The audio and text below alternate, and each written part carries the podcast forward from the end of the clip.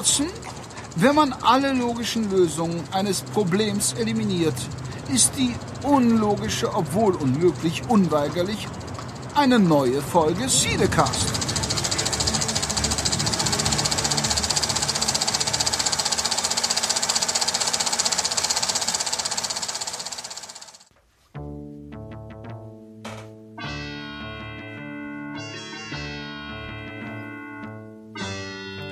Hier ist Folge 15 eures Lieblingspodcastes, dem Cinecast. Der Podcast rund um unser liebstes, liebstes Hobby, nämlich Filme.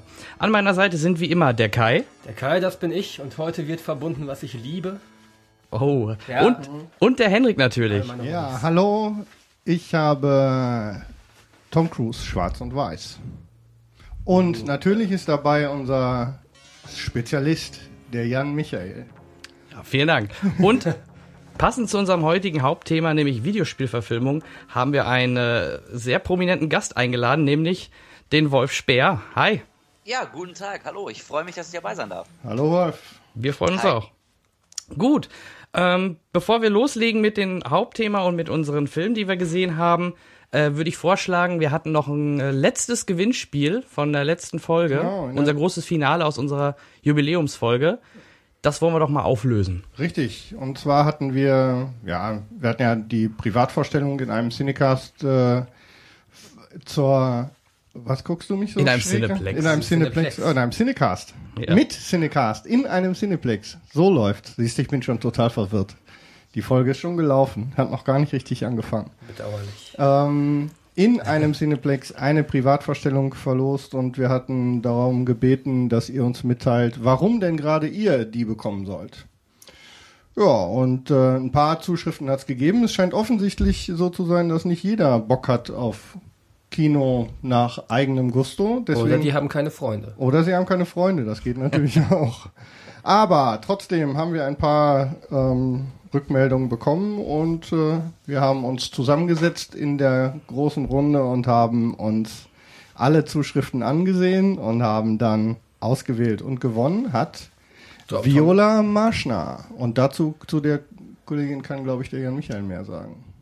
Ja, sie kommt aus dem äh, Bereich aus Hamm und äh, daher werden wir wohl dieses Jubiläum dann auch im Cineplex Hamm dann halt feiern und äh, natürlich vor Ort mit Kamera und mit Audio vor, äh, vor Ort dann da sein. Dann machen wir dann ein kleines Special. Genau. So wird's aussehen. Ja, herzlichen Glückwunsch, Viola. Ein Applaus. Ich hoffe, die, ähm, ich hoffe, die 80 bis 100 Leute, die du aktivieren willst, kommen dann auch. Das werden wir dann mal sehen, was für Freunde du hast und dann schauen wir mal. Und ich bin mal gespannt, äh, welchen Film sie sich aussuchen wird. Ja, ich Äh, auch. könnte mir schon einen vorstellen. Sie ist, glaube ich, großer Robert Downey Jr. Fan. hm, könnte vielleicht Iron Man werden. Wer Hm, weiß. vielleicht hat man ja Robert Downey Jr. ja sozusagen schon gehört gerade. Bei uns im Podcast, ja Richtig, natürlich. ja. Auch wenn es nur die Stimme war. Siehst, so sieht's aus. Gut, ähm, dann kommen wir direkt äh, zu unserem äh, Rubrik. Was haben wir in den letzten vier Wochen gesehen? Welche Filme haben wir gesehen? Und da würde ich vorschlagen, äh, da gibt's einen Film, der vielleicht eh so ein bisschen im Vordergrund steht. Ähm, den habt, glaube ich, ihr beide auch gesehen und natürlich auch schon der Wolf. Und ähm, ja, da würde ich direkt mal übergeben. Weil ich habe ihn noch nicht gesehen. Ich bin mal gespannt auf eure Eindrücke. Du willst direkt gleich mit, der, mit dem Kopf durch die Wand, ne? Ja, ich bin ja Sci-Fi-Fan und ich gucke ja gerne Science Fiction und äh, ja, aber der Trailer wirkte so sehr steril. Deswegen bin ich mal gespannt, was ihr zu Oblivion sagt. Du, ich wollte gerade sagen, du hast direkt auf Oblivion gezielt, ne? Genau. Ja, das ist dann, ähm, wenn du mich dabei so anguckst, die Variante Weiß, die ich äh, in meinem Claim vom Anfang erwähnt habe mit Tom Cruise. Und zwar ist ja das Grundthema und die Grundoptik sehr hell. Und äh, damit ist für mich eigentlich auch schon, nämlich mit Optik und dem, was man so auf die Ohren bekommt, das Positivste eigentlich auch leider schon durch. Ähm, Worum kurz, Genau, holen wir mal aus. Und zwar, worum geht's eigentlich? Ähm, wir befinden uns im Jahr 2073 und äh, ein in Anführungszeichen Mechaniker für Drohnen, Flugdrohnen befindet sich mit seiner Kollegin auf der Erde, die von Außerirdischen überfallen und äh, weitestgehend zerstört worden ist.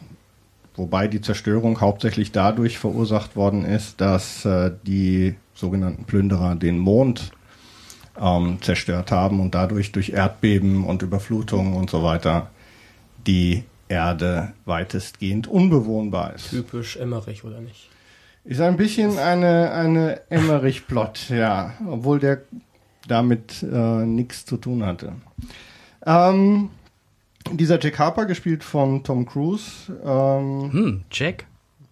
Ein ja. sehr beliebter Name. Ne? ja, ja, vor allem für Jede, Haupt- Sci-Fi-Figuren. jede Hauptfigur heißt Jack. Ja, also vor allem auch scheint das eine ziemliche, äh, eine ziemliche Krankheit von Science-Fiction-Autoren zu sein. Ne, denen fällt irgendwie nichts mehr ein. Und genau die gleiche Schwierigkeit hat äh, der Joseph Kosinski, der das gedreht hat, auch offensichtlich. Ähm, zur, mh, zur eigentlichen Geschichte reicht das, glaube ich, weil damit ist eigentlich das Wesentliche gesagt, denn es geht darum, dass natürlich dieser Jack Harper dann ähm, Kontakt bekommt, vermeintlich mit diesen Plünderern und äh, was dann darum und um die damit verbunden, damit, mit dem damit verbundenen Happy End, ich verhaspel mich schon, merkst du das? Ich weiß gar nicht, Ja. wie aus dem Satz wieder rauskommen soll, äh, verbunden ist, äh, das sollt ihr euch natürlich, wenn ihr möchtet, im Kino ansehen. Absolut unvorhersehbar. Meine Güte, war ich überrascht. Ja, Das geht. Boah, nein. Ähm, der Reihe nach. Und zwar, ähm, war das eine Wortmeldung oder Jan Michael oder wolltest du? Nee, also ich wollte auch mal Wolfs Meinung hören, beziehungsweise Wolf, Wolf äh, fall uns einfach ins Wort, wenn du anderer Meinung bist. Genau. Aber Äh, bis ja, jetzt, wür- würde ich in der Tat ähm, gern, wenn ich anderer Meinung wäre. ja, bis jetzt ähm, sind wir uns, glaube ich, das- noch Ich habe einig. ja auch schon so rausgehört gerade, dass ihr, also die, die den Film gesehen haben, jetzt auch nicht übermäßig begeistert davon waren. Und dem äh, harschen Urteil muss ich mich leider anschließen. Ja. Ich fand den nämlich auch ziemlich schnarchig. ich Also das, die Sache ist die. Ähm, Joseph Kosinski, der Regisseur, der auch äh, Tron Legacy gemacht hat, ähm, hat mit Oblivion seine eigene Grafiknovelle verfilmt und äh, er gibt sich besonders viel Mühe, vor allem in den ersten 20 Minuten die Umgebung, das Setting, ähm, die Stimmung innerhalb der ganzen Struktur aufzubauen und ähm, dann entgleitet ihm leider diese Geschichte etwas. Also aus den, Entschuldigung, aus den Figuren, beispielsweise der Figur der Julia, gespielt von Olga Korilenko heißt die, glaube ich, ähm, hätte man deutlich mehr machen können und auch nach der ersten, nach den ersten 20, 25 Minuten, und das hat Kai gerade schon angedeutet, passiert im Prinzip einfach nichts mehr, was man nicht eigentlich ähm, schon vorhersehen kann. Und das Allerschlimmste dabei ist, dass das Ganze relativ, ja, ich weiß nicht, uninspiriert wirkt. Problem dabei ist, dass einfach die letzten, die, die, die nach den ersten 30 Minuten im Prinzip nur noch zitiert wird. Also das Gefühl habe ich. Ich habe die ganze Zeit gedacht, oh, guck mal, Star Wars, oh, guck mal, das geht sogar bis Wally, habe ich äh, Eindrücke gehabt, denn das Setting und die, die Umgebung ist, ähm, korrigiert mich bitte, ich glaube, die Produzenten, die auch ähm, Planet der Affen gemacht haben, waren da deutlich dran beteiligt und das sieht man dem Film auch an, dieses ganze Endzeit-Setting mit den verschütteten äh, Umgebungen, mit den, mit den verschütteten Großstädten, die Wahrzeichen, so der, die Fackel von, Ja. von der Freiheitsstatue, die so seltsam aus dem Boden ragt. Das ist War das am Strand? Also die hangen äh, wieder. so ähnlich. Also es ist Okay. nicht, sie haben nicht, sie haben sich nicht getraut, das gleiche Setting zu benutzen. sie haben es dann in eine Schlucht verlegt, aber es ist Ein trotzdem, anderer Greenscreen. aber es ist im Prinzip ein und dasselbe und ähm, von dem Moment an ähm, verliert das leider und äh, die 125 Minuten, die er dann hat, leiden dann einfach drunter. Was wirklich, um das einfach nochmal herauszuheben, rein optisch wirklich toll ist. Also ähm, ich habe die ganze Zeit gedacht, das ist so dieses invertierte Tron. Ne? So, er ist einfach absolut komplett durchdesignt. Es stimmt von vorne bis hinten optisch. Und auch der Soundtrack, ähm, M83 hat den gemacht hauptsächlich. Der ist ähnlich technisch und ähnlich passend wie Sehr der, wie der, wie der Draft Punk äh, Soundtrack zu Tron. Und äh, das war's leider. Und ich meine, gut, jetzt werden mir einige Hörer natürlich vorwerfen, meine hinlängliche Meinung zu Tom Cruise äh, habe ich ja mehrfach bekannt gegeben und die ist nicht besonders positiv, aber das ist, spielt hier wirklich keine Rolle, weil er ähm, als Figur komplett austauschbar ist. Das hätte wirklich in der Form jeder machen können. Es war selbst, also wenn ich, ich habe es jetzt mal verglichen, weil den habe ich vor ein paar Wochen gesehen mit Mission Impossible 4. Jetzt einfach, weil er sehr erpicht darauf ist, seine eigenen Stunts und alles zu machen, aber das war irgendwie, es war noch unter seinem Standard, was er da geliefert hat, weil er wirklich nichts machen musste. Er musste rumlaufen, da musste er sitzen, da musste er zuhören, da musste er einmal eine kleine Prügelszene abdrehen mit sich selber, so gesehen. Ja. Und das war's dann auch schon wieder. Und das war irgendwie, äh, selbst unter seinem Standard, ob man ihn mag oder nicht, dahingestellt, da kennt man Besseres von ihm, würde ich Ja, behaupten. der Rest war im Prinzip das Aufgießen von Independence Day, Matrix, Star Wars, wie gesagt, Wally. Dune. Ähm, also zitiert wurde alles rauf und runter aus, der, aus dem Genre. Leider. Wolf? Ja. Habe ich, dich- hab, hab ich dich eingeschläfert? Ich, nein, nein, nein, ich dachte nur, da käme jetzt noch was und äh, äh, wollte die Verwirrung nicht noch unnötig anheizen und äh, irgendwie einen, einen Monolog da jetzt unterbrechen. Nee, nee, wenn- muss, wenn muss ich auch sagen, also ähm, das, das Filme zitieren, das wird ja gern getan und ich glaube, ähm, als Fan freut man sich dann auch, wenn man die Zitate erkennt, aber wenn ein Film so gar nichts anderes hat, als sich wirklich nur aus allen möglichen Quellen der letzten ähm, 20, 30 Jahre Science-Fiction-Film zu bedienen, da wird es natürlich ein bisschen öde und das hat mich bei dem, bei dem Film auch wirklich, wirklich genervt. Also, dass, dass der Plot ähm, nicht halb so mysteriös und überraschend ist, wie er tut, ähm, das hätte ich jetzt okay gefunden. Also, ich muss ja nicht jedes Mal äh, von einer absolut völlig originellen ähm, ähm, Story mit einem völlig unvorhergesehenen Twist überrascht werden. Wenn dann wenigstens die ganze Verpackung stimmt, aber bei Oblivion, ähm, der, der war einfach so, so inhaltsleer und so leblos und das hat mich dann auch wirklich, ähm, ja, ach, nicht mal geärgert, das hat mich einfach nur gelangweilt. Also ich, ich fühlte mich so gerade im letzten Drittel, habe ich äh, mich ertappt, wie ich öfter auf die Uhr geguckt habe und einfach nur gehofft habe, dass es langsam vorbei ist, weil ich schon, also es war ja wirklich früh zu merken, dass da einfach der, der große Knalleffekt ähm, ausbleibt und Ja. deswegen fand ich den echt sehr langweilig. Also Absolut. genauso, genauso leblos wie die Welt, in der er spielt, ähm, kam auch der ganze Film rüber, muss ich sagen. So ist es. Vielleicht war das ein Stilmittel. Er war unglaublich lahmarschig auch insgesamt, Ja. der Film. Ja, vor allem, das, das Lustige war, der Rhythmus war auch irgendwie seltsam. Ne? Das war so ähm, gar nicht so eine, so eine Wellenform, wie wir es äh, bei solchen Filmen ja gerne dann gewohnt sind, ähm, die dann so mit, mit zwei, mit so einem Halbclimax und dann mit so einem Finale ähm, besticht, sondern äh, da passierte eigentlich erst am Anfang dieses ganze, wir bauen das auf und nach einer halben Stunde tröpfelte es dann nur noch so dahin. Und äh, so richtig äh, ausgesetzt hat's bei mir, als diese Drohnen das erste Mal auftauchen und ich wirklich an Wally gedacht habe. Mal abgesehen davon, dass die da eiförmig waren, waren die mir doch dann sehr ähnlich. Und da habe ich, äh, da war es dann bei mir zu Ende. Tut mir echt leid, aber mehr kriege ich nicht raus aus dem Film. Ich finde es ganz spannend, dass die Drohnen irgendwie auch teilweise mehr Persönlichkeit hatten als die Charaktere, die aufgetreten sind, wenn man so drüber nachdenkt. Ja, und das war, also mal abgesehen, also ich mache jetzt definitiv, wir haben, reden vom Science-Fiction-Film, ich mache diese Logikloch-Nummer, mache ich jetzt gar nicht erst auf. Na, weil dann diskutieren wir morgen früh noch und äh, das hat jetzt echt gar keinen Sinn. Aber Ja, das ist, das ist leider wahr. Über manche Sachen, da darf man nicht allzu sehr drüber nachdenken. Nee. Sonst äh, zer, zerbröckelt der Film dann endgültig. Ja, ja, da- Aber ähm, ja, ey, wie schon gesagt, also wenn, wenn wenigstens irgendwie das Ganze drumherum gestimmt hätte und die Verpackung, dann hätte ich auch über sowas locker hinwegsehen können. Aber Ja. also mich, mich persönlich nervt, nervt auch dieses, ähm, dieses Bild einer, einer völlig sterilen Zukunft, wo quasi ähm, jedes, jedes Gebäude aussieht wie aus einer Apple-Werbung entsprungen. Also das, das war irgendwie, was ich vor, vor 15 Jahren war das mal eine origin, äh, originelle Idee und so eine, so eine klinische, sterile Zukunftsvision äh, zu zeigen. Aber das ist mittlerweile auch schon so abgegriffen, dieses Bild. Das hat man irgendwie auch schon aus, aus so vielen Quellen kennt man das schon, dass ich auch das nicht, nicht ähm, irgendwie mitreißend und originell fand. Also wenn, wenn hier und da noch, noch irgendwie so ein Funken Kreativität äh, irgendwo eingeflossen wäre, dann ähm, wäre es vielleicht auch ein runderer Film geworden. Aber so fühlte ich mich wirklich sehr äh, gelangweilt. Also ich höre schon, ich musste heute Abend unbedingt ins Kino, ich.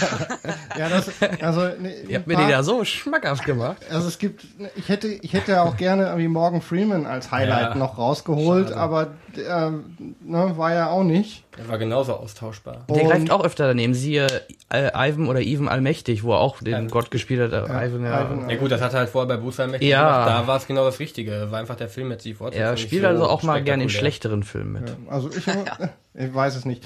Und äh, Zoe Bell, die nochmal zwischendurch ein bisschen neben ein paar ähm, sprechenden Darstellern rumsteht. Äh, das war noch das, was mir aufgefallen ist und dann war es aber auch schon vorbei. Ja, irgendwie. Ja, Ja, also ich, ich, habe mich fast am meisten über den äh, ja, kleinen Auftritt, muss man sagen, ist es nur von Nikolai Costa-Waldau äh, gefreut, Ist der Jamie, Jamie Lannister in Game of Thrones Ja, spielt. das Das war stimmt. so Ah, kurz im ich Moment, wusste doch, ich da, da habe ich mich kurz gefreut, als ich ihn entdeckt habe und habe überlegt, ob ich mal kurz im ganzen Kinosaal das, das Motto der Lannisters brüllen sollte, um der Sache mal so ein bisschen Pep zu geben, aber habe mich dann doch dagegen entschieden. Das, wäre vielleicht das eigentliche Highlight geworden. Ja, der, Ähm, aus dem hätte man ja als, das war dieser, das der, die, der zweite Mann hinter, hinter genau. der Rolle von Morgan Freeman. Ähm, Ja, genau. Da hätte man auch ein bisschen mehr draus machen können. Ne? Ja, So. äh, wie, wie so oft und wie so viele Figuren ähm, hatten die ja durchaus Potenzial gehabt, aber absolut nichts draus gemacht Ja, worden. schade. Also äh, wie gesagt, ich habe mich kurz, kurz gefreut, als ich ihn entdeckt habe, aber äh, wenn es den nicht gegeben hätte im Film, hätte ich ihn auch absolut nicht vermisst. Also der war, der war Ja. letztendlich so, so überflüssig wie, wie so vieles Ja, also andere. waren, insgesamt war es halt irgendwie komplett so farblos wie diese Wohnung Ja. in diesem Tower, wo die beiden. äh, Ja. Ja, Ja. schön, ne? Aber der Pool Aber- war echt cool. Also Ja, der den Pool war cool. hätte ich Den echt hab gerne ich, gehabt. den, das war wirklich ein Highlight. Das, äh, Wobei, wobei ich sagen muss, also ähm, ich weiß nicht, vielleicht, vielleicht sind die einfach, leiden die nicht unter Höhenangst. Äh, ansonsten muss die wahrscheinlich genetisch wegprogrammiert sein. Also wenn Leute mittlerweile so da leben, ich, ähm, ich würde mich, würde mich da überhaupt nicht raustrauen. Ich leide nämlich unter extremer Höhenangst und für Okay. mich wäre das absolut nichts gewesen. Ja. Schon, schon, dass diese, diese Landeplattform, dass es da nirgendwo Geländer gab, das fand ich äh, design, designtechnisch ein bisschen fragwürdig, muss ja, ich sagen. Also, ja, die- diese ganze Plattform war seltsam designt, aber Ja. das ist, äh, naja, sei es drum. Dann darfst du aber auch nicht das neue Bioshock spielen. Ey, ich spiele ich spiele es gerade und ich, ich muss sagen, also ich find's ich find's absolut geil und und äh, faszinierend, aber ich hatte auch wirklich schon ein paar Momente, wenn man so wenn man so über die über die Klippe guckt und äh, quasi unter unter sich nur Wolken sieht, äh, da wurde mir teilweise echt schon ein bisschen flau, aber ähm, ja, äh, trotzdem trotzdem. Dann spiel das mal mit Oculus Rift. Warum gibt es das eigentlich schon für 30 Euro überall zu kaufen? Das irritiert mich. Für 30 Euro. Ich, Bioshock, überall für 30 Euro kriegst angeboten. Für Xbox, für PS3 und für einen PC. Ihr macht mich Ach, ja, fertig, das- ich bin komplett raus an der Stelle. Das ist ja krass. Ich habe mich sehr gewundert, ob das einfach so schlecht, äh, dass es so schlecht ist, bezweifle ich stark. Aber nur gut. Ne, wenn dann liegt eher an den Verkäufen, aber. Ja. Aber das kann ich mir nicht vorstellen, weil ich habe letztens noch geguckt und das ist, glaube ich, sowohl auf PS3 als auch auf Xbox steht es gerade auf Platz 1 der Charts. Also das verkauft sich schon ganz gut. Vielleicht, lustigerweise, ich habe, ähm, als, es, als es rauskam, einen Tag vorher habe ich es auch schon bei Saturn hier in Hamburg entdeckt, äh, ohne jetzt Werbung machen zu wollen für diesen Laden. Es gibt ja noch und äh, andere. da war Edition äh, für, für 25 Euro ausgezeichnet. Das war so ein Etik Etikettenfehler vermutlich. Und ähm, also äh, vielleicht, vielleicht schweben da einfach noch so ein paar, paar Boxen rum, die das falsche Etikett drauf haben. Bedauerlich. Man weiß Ja. es nicht. Sollte ich Man weiß zuschlagen. Aber apropos, Sollen äh, ich habe zuletzt jetzt den, äh, wenn ich jetzt Batman Begins sehe, muss ich auch mal an Game of Thrones denken. Ach, ja. Da spielt nämlich auch der, der, der, der König, der Junge, Ja, richtig. mit. Ach ja, stimmt, stimmt, der, der kleine, das Rotzblagen. Der, Ja, genau der, der das. Batman sieht, ja, ja, genau da. Ja, genau, das stimmt. Sehr lustig. Ja, ähm, haben wir das äh, damit abgeschlossen, das Oblivion-Thema? Fazit ist äh, Daumen maximal auf halbe Höhe. Ähm, wer auf durchdesignte Hochglanz-Kinogeschichte zumindest abfährt, geht rein und äh, weiß ich nicht. Der Geschmack so, bleibt. ja, wenn man wenn man zu Beginn anfängt zu trinken, ist man, wenn es schlimm wird, so weit. Das darfst du nicht sagen. Wenn du sagst, dass du betrunken in einen Film gehen sollst, wirst du dafür nur gehatet. Denk Ja, dran. ach so, richtig. Ja, du hast es beim letzten Mal. Ja, nee, ja. beim- Hänsel und Gretel am Arsch. Ja, ähm, man muss auch mit Don't den eat the fucking candy. Ja, manchmal ähm, sagen wir Sachen, die unseren Hörern nicht gefallen. Ja, aber so wie Wolf es auch schon im YouTube-Channel bei, bei Sexy Cripples ja sagte, äh, Fans von Tom Cruise, äh, die sollen zuschauen. Aber ich glaube, es gibt keine mehr, oder? Das, ist, das, das, ich das glaub, ist die so Quintessenz von der ganzen ja, Sache. So Ich glaube, viele kann es da nicht geben. nicht mehr. Ja. Nee, wahrscheinlich nicht. Also ich, äh, wie ich auch im Video gesagt habe, ich habe auch gegen den Typen persönlich nix und und ähm, der kann ja auch durchaus äh, mal Schauspielern, aber also da muss man schon wirklich extrem Hardcore Tom Cruise Fan sein, um sich zwei Stunden so einen Film anzugucken, Ja. äh, in dem er eigentlich nicht wahnsinnig viel tut, außer ab und zu mal ein bisschen verwirrt und dann wieder ernst und dann wieder verwirrt gucken bis zum Ende. Also da, da muss man wirklich schon, schon Tja. äh, Tom Cruise Poster über dem Bett haben, äh, um, um extra Ja, im Oblivion zu aber, aber die Damen, die noch Tom Cruise äh, Poster über dem Bett haben, die sind inzwischen halt zu alt für dieses Kino. Oh. Ja, vielleicht. Ja, und ich habe jetzt gelesen, Joseph Kosinski hat irgendwie für 2014 ähm, so ein Sequel zu Tron Legacy angedroht. Da ist Toll. mir auch schon Angst und Bange vor. Warum? Wofür? Ja, das weiß ich auch nicht. Ja, kann man sich nicht einfach ein Daft Punk Video angucken? Ich wollte gerade sagen, Das das auch einfach. reichen. das dauert halt nur dreieinhalb Minuten dann. Naja, wir werden sehen. Okay, machen wir, eine, Machen wir da einen Haken Strich, äh, Strich unter Oblivion und äh, gehen weiter. Ähm, Kai, du hast auch ein paar Filme Ja. gesehen. Ich würde sagen, äh, jeder stellt heute mal einen vor und dann gehen wir gleich zu unserem Hauptthema über. Nur ein?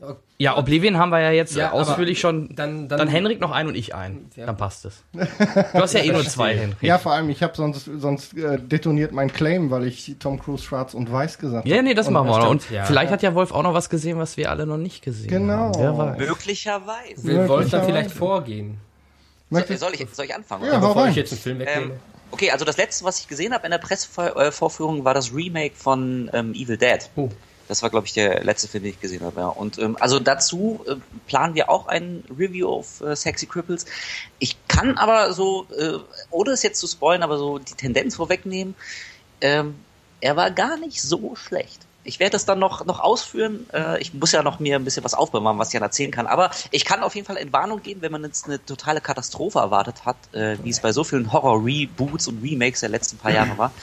Ähm, kann ich, kann ich da wirklich in Warnung geben. Ähm, der hat durchaus seine Qualitäten. So viel kann ich schon mal sagen. Äh, und storytechnisch im Verhältnis zu dem Original, ist das wirklich ein äh, 1 zu 1 Remake oder wie, wie muss ich mir das vorstellen?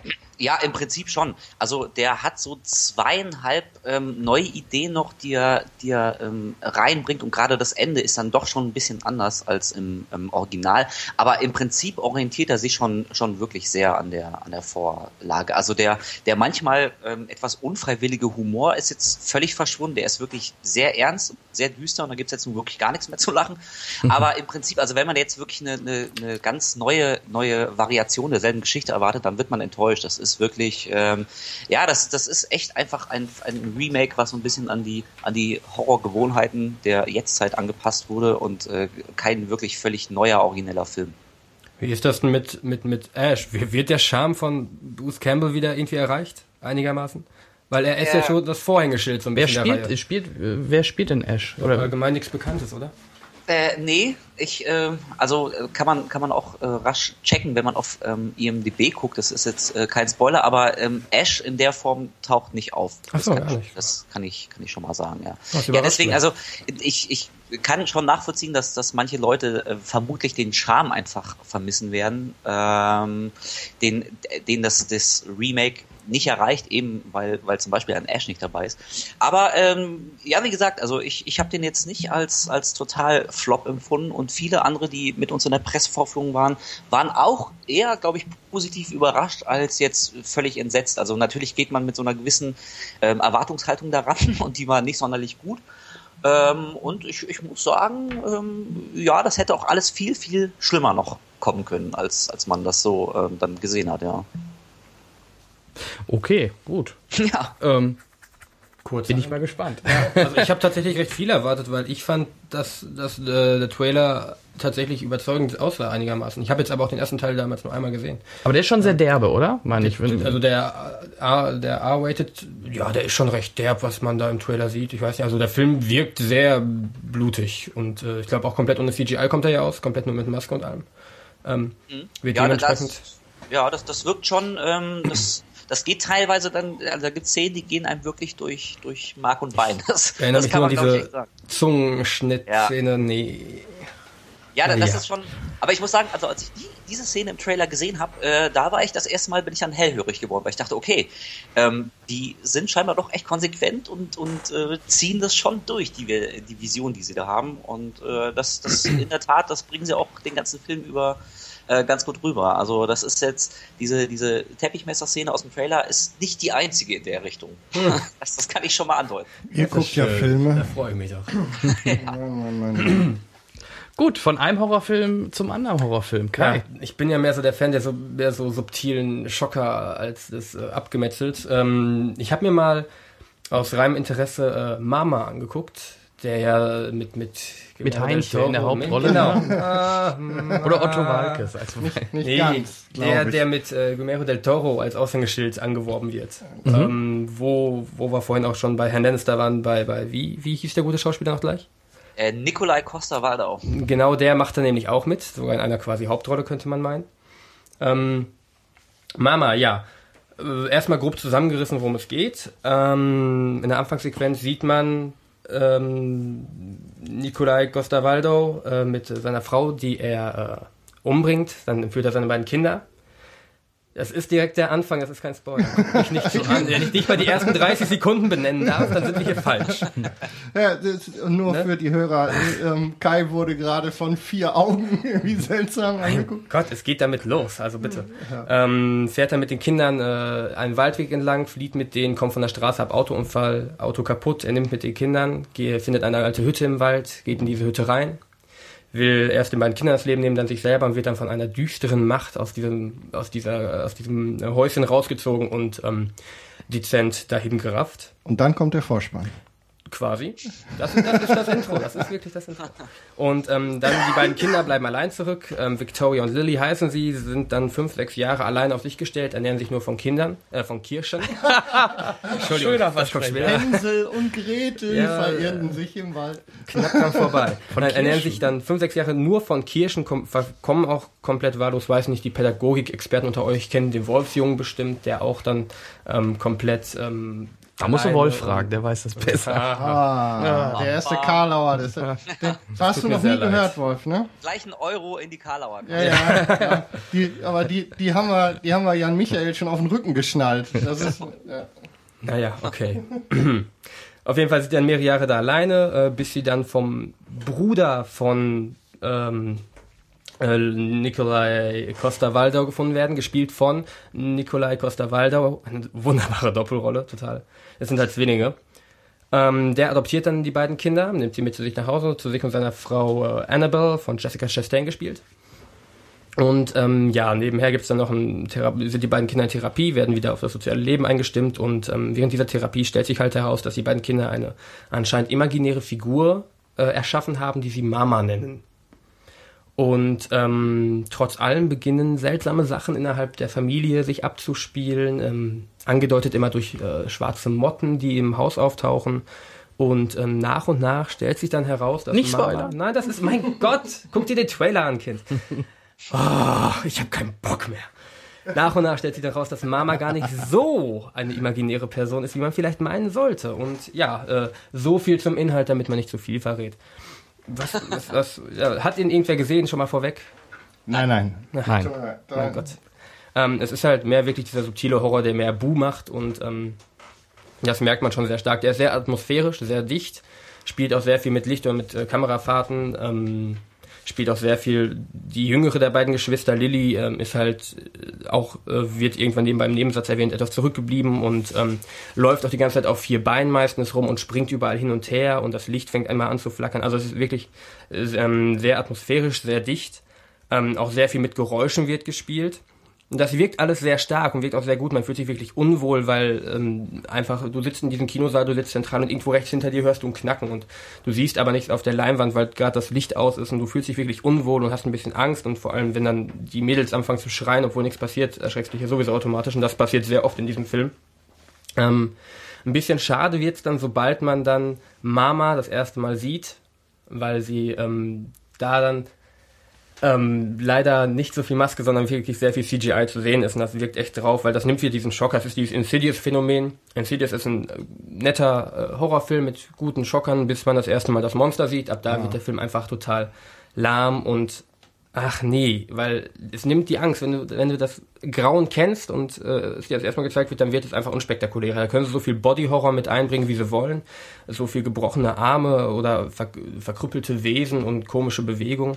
Ähm, das zieht dann nach und nach immer weniger.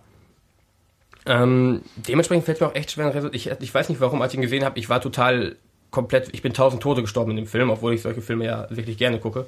Irgendwie hat der mich extrem gepackt. Ähm, Im Nachhinein war er aber verhältnismäßig, zu, vor allem gegen das Ende hin und das Ende als solches, ähm, unspektakulär. Und ähm, es fällt mir relativ schwer, dann eine vernünftige äh, Resonanz rauszuziehen, zu sagen, hat sich gelohnt, hat sich nicht gelohnt. Ähm, ich glaube, für vor allem die Sanftbeseiten, die sich bei Paranormal Activity erschrecken, die werden bei Mama tot umfallen wahrscheinlich, weil das nochmal eine Ecke düsterer ist. Und weil man, es wird da gemacht, was ich mir Paranormal Activity wünsche. Da bei Paranormal Activity läuft man Schatten an der Wand her und ähm, bei Mama siehst du, wie dieser Schatten mit den Wesen oder mit den Menschen agiert und äh, es wird deutlich besser eingesetzt. Das ich, fand ich sehr schön. Da gibt es auch ein paar gute Szenen, die echt gut äh, auch inszeniert sind. Ähm, ich würde sagen, wenn man jetzt ähm, gar nicht auf diesen subtilen Schocker-Horror steht, auf diese Filme, die Boom machen, dann ist Mama einfach nichts. Ähm, vor allem wer allgemein auf den Look steht, auf diesen düsteren Look, auf Geräuschkulisse, auf ähm, man sieht das Böse nicht oder nicht immer und halt keine rausgerissene Körperteile, Blutgedärme, was auch immer, dieses übertriebene teilweise, dann ist Mama ein Film, der man sich gut zuführen kann, wo man sich gut gruselt, auf den man sich einlassen muss. Ähm, was? Ja, ja, zuführen, ja. Zuführen. Ach so. Ja, wir, sind am Zuführen hängen Ah, pardon. Ähm, Nee, nee. soll ich schon. einführen sagen? Weiß ich nicht. Okay. Ähm, ja, wie gesagt, ist halt die Sache, wie man sich selber da einschätzt. Ähm, wenn man nichts mit diesem Bu-Horrorfilm anfangen kann, dann nicht. Ansonsten immer gut. Also Ich- nichts für mich, sagst du. Bist du nicht so der... Weißt du doch.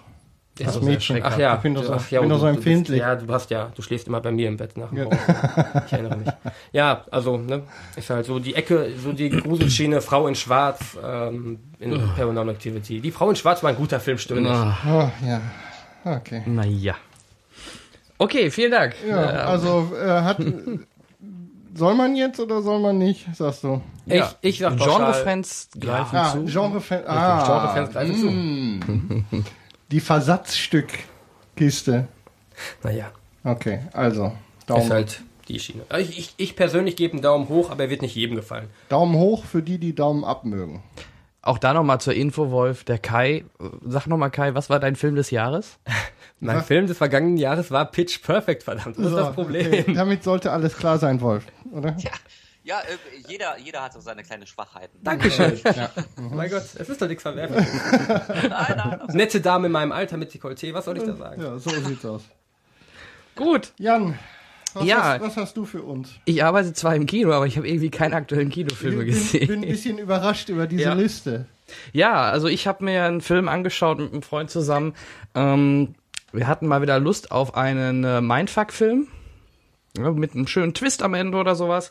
Und äh, da sind wir auf einen Film gestoßen, den wir beide überraschenderweise noch nicht gesehen Ist das hatten. ein Shyamalan-Film? Nein, Gut. äh, die habe ich glaube ich alle durch. Nee, ich habe mir ähm, einen Film von 1999 angeschaut ähm, mit dem schönen Namen Arlington Road. Ach ja. Ach ja, okay. Ja, ja, Ja, ja, genau. ja, Also ich, ich kann, kann da auch jetzt eigentlich hauptsächlich Positives drüber berichten. Ähm, gut, Wolf kennt, kennt Ich habe ihn, Henrik, du ich hab kennst ihn auch gesehen, ne? ja. Ist schon eine Weile her, aber ich habe ihn gut in Erinnerung. Hm, gleiches Spiel. Ewig her, aber gesehen. Okay, gut. Ja, ich habe ihn, wie gesagt, erst äh, letzte Woche gesehen. In den Hauptrollen Jeff Bridges und Tim Robbins in einem echt äh, super Zusammenspiel. Der Jeff Bridges spielt den Michael Faraday, äh, der einen Nachbarn hat, gespielt von Tim Robbins, Oliver Lang. Und ähm, äh, ja, was soll man sagen? Es geht darum, dass ähm, der Jeff Bridges, also der Faraday, vermutet nach und nach, dass der Oliver Lang Dreck am Stecken hat. Denn er hat einen falschen Namen angegeben, was er rauskriegt. Ähm, warum kriegt das raus übrigens? Ähm, weil er natürlich einen guten Freund beim, was war es, FBI? CIA? Amerika muss FBI sein. Ja, wahrscheinlich. Ja, Also, also, FBI-Freund, genau, so. Ja, irgendwann- FBI-Freund und ähm, das Interessante an dem ganzen Film ist einfach auch, dass der 1999 spielt, noch zwei Jahre vor den eigentlichen großen Attentat, äh, nämlich äh, in 9-11 und äh, auch schon in diesem Film aber das schon sehr stark thematisiert wird mit Terrorismus und ähm, ja, die, was einem die ganze Zeit halt oder sehr lange nicht klar wird, ist jetzt der Oliver Lang ähm, wirklich äh, ein Terrorist und plant was oder ist das nicht? Und ähm, ja, vielleicht noch seine Frau ist zu erwähnen, gespielt von Joanne Cusack, ähm, die halt auch wirklich sehr gut spielt. Und ähm, ach ja, der ähm, Mike Faraday hat seine Frau vorab verloren. Und ähm, das wirkt auch alles so ein bisschen, äh, man könnte es von außen vermuten, hey, das FBI ähm, hat damit nicht, nicht direkt was zu tun, aber durch das FBI, durch die, äh, durch das FBI hat er halt seine Frau verloren, was dann nachher so auch so ein bisschen als Motiv hervorkommt. Vielleicht ist ja auch der Faraday nicht so ganz in Ordnung. Also wie gesagt, ich will jetzt nicht das Ende spoilern, äh, aber vor allem da kann man eh nicht viel erzählen, weil er so sich so langsam aufbaut. Es wird eigentlich immer spannender. Allein schon diese Anfangsszene, wo der Junge da an der Straße dran langläuft und er den dann sieht und er hat einen Daumen war, der, der Daumen war weggesprengt oder der Daumen fehlte oder ein ganzes Teil von der Hand fehlte. Und äh, das war der Sohn von Tim Robbins, also von Oliver Lang. Und der Michael Faraday hat den dann halt in Anführungsstrichen gerettet und ins Krankenhaus gebracht. Und dadurch kam dann halt diese Freundschaft zustande. Und ja, wie gesagt, da spinnt sich dann ordentlich was zusammen. Es wird meiner Meinung nach auch immer spannender in, innerhalb dieser zwei Stunden. Und am Ende gibt's dann auch nochmal wirklich ein, ja, darum ist es halt ein Mindfuck-Film schon einen kleinen Twist oder eine plötzliche Auflösung der ganzen Ereignisse, die einem dann doch schon in Anführungsstrichen ein bisschen sprachlos zurücklassen. Ähm, aber in der, in der Summe richtig cooler Mystery-Thriller, ähm, den ich, wer den noch nicht kennen sollte, so wie ich jetzt halt ihn noch nicht kannte, äh, auf jeden Fall mal ans Herz legen würde. Ich habe ihn auch lange nicht, wann läuft der denn mal im Fernsehen? Habe ich auch irgendwie nie groß gesehen. Immer mal wieder auf. Ja, auf, Ja, auf was. Ja. Das ist aber kein klassisches äh, Samstagnachmittags-Verbratkino. Also oder? Nachmittags Mehr so der sowieso Sonntag nicht. Blockbuster, der läuft. Ja, aber wann lief der denn? Also ich kann mich gar nicht dran erinnern. Ich, irgendwie ist der Film komplett an mir vorbeigegangen. Ich glaube, ich glaub, der läuft alle Jubeljahre mal auf, auf Kabel 1, so um Ernsthaft? nach 10, Ist das- 20 nach 10. Pro 7 aber auch. Genau, die Uhrzeit würde ich jetzt auch so, hätte ich mir auch so vorstellen können. Also vorher nicht, nee. Echt nicht. Nee, da gehört er nicht hin. Und da hat mir vor allem auch Tim Robbins mal wieder richtig gut gefallen. Also wirklich richtig gut. Ja, Arlington Road. Wer ihn noch nicht kennt, mal schauen. Kann ich nur empfehlen. Daumen hoch. Cooler Film. Habe ich echt damals verpasst. Super. Ja, kann ich ja, kann ich mich nur anschließen. Nach dem, was ich erinnere. Ja, das, das bisschen die Brückchen. Ähm, Ja, also wie gesagt, dann sonst schaut ihn euch nochmal an. Wenn ihr nur Bröckchen noch habt, dann äh, kann ich noch mal empfehlen, das aufzufrischen. Wolf, du hast ihn auch gesehen, ne?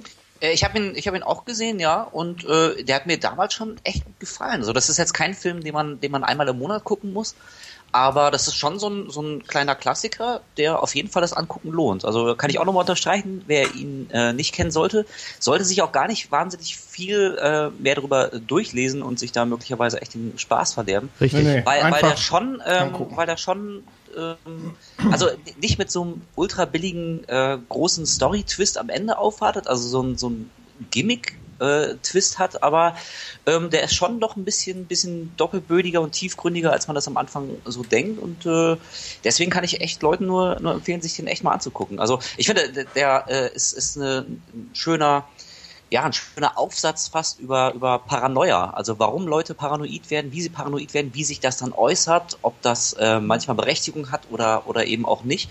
Ähm, also schon deswegen funktioniert der Film ähm, ziemlich gut. Es ist jetzt Ja. in meinen Augen kein, kein klassischer, in Anführungszeichen, normaler Thriller, ähm, sondern ja wirklich so, eine, so ein bisschen so eine Abhandlung über, über ähm, einen paranoiden Geist.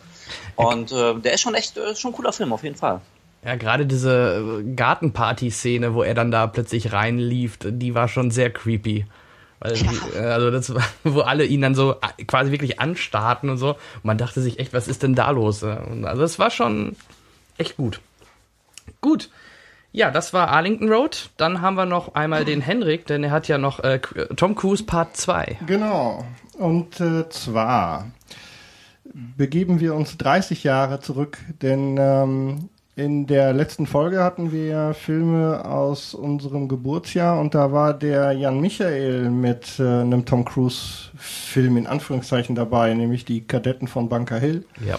Und beim ähm, Stöbern durch die Filmografie ist mir ein Film zwei Jahre später in die Hände gefallen, nämlich von 1983 The Outsiders.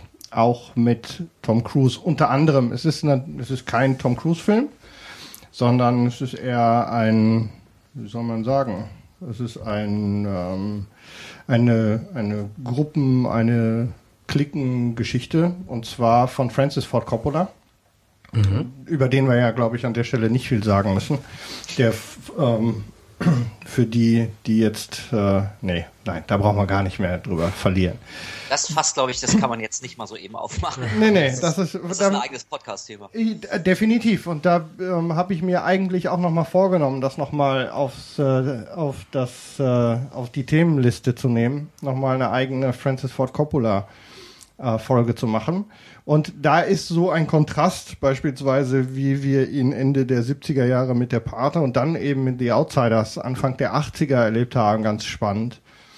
Ähm, nur kurz, damit wir es jetzt nicht zu episch in die Breite ziehen, ähm, überschlägig die Handlung. Wir sind im Jahr 1966 in einem in einer mittelgroßen Stadt in Amerika und der Film dreht sich im Prinzip erstmal primär um zwei rivalisierende Banden. Da haben wir auf der einen Seite die Greasers, Das sind die, die aus den ärmlicheren ähm, Orten, Vororten von Tulsa kommen. Und auf der anderen Seite die Reichen, die Sox, die ähm, ja, das, den Gegenpart dazu darstellen. Ähm, der Cast ist relativ äh, gespickt mit bekannten Namen. Wir haben Matt Dillon, Ralph Macchio, C. Thomas Howell, der im Prinzip den Erzähler, die Erzählfigur. Und Emilio Estevez. Es spielt Emilio Estevez mit, Emilio Rob Lowe, ganz wichtig, und Tom Cruise. Ähm, unter anderem. Dann ganz wichtig noch eine ganz, ganz junge Diane Lane, ähm, die auch ziemlich hervorsticht in dem, vor allem zu der Zeit, wie gesagt, wir sind äh, 1983 auch schauspielerisch. Bei einigen war dann da ja danach noch mehr los, bei anderen weniger. Tom Cruise, wie gesagt, jetzt gerade noch. Deshalb auch mein, mein Claim am Anfang in Schwarz, denn Tom Cruise spielt eine Figur aus dem Bereich der Greasers. Das spielt übrigens auf die Pomade an, die sich die Kollegen in den 60er Jahren da ähm, in größeren Mengen ins Haar geschmiert haben. Und äh, da wird ja äh, in der Zeit primär schwarzes Leder auch getragen und daher kam meine Anspielung vom Anfang. Worum geht's? Wie gesagt, die beiden rivalisierenden Banden, ähm, 60er Jahre Flair, ähm, Coppola hängt sich ziemlich in dieses, in dieses, äh, in diese Klischee-Atmosphäre ähm, und zeigt eben den Konflikt, der entsteht. Es ist übrigens ein Drama. Also damals war es ein bisschen als, als Teenie-Film angedacht und so wurde es ursprünglich auch fürs Kino geschnitten. Schlussendlich ist aber eigentlich ein ziemlich düsteres Drama draus geworden.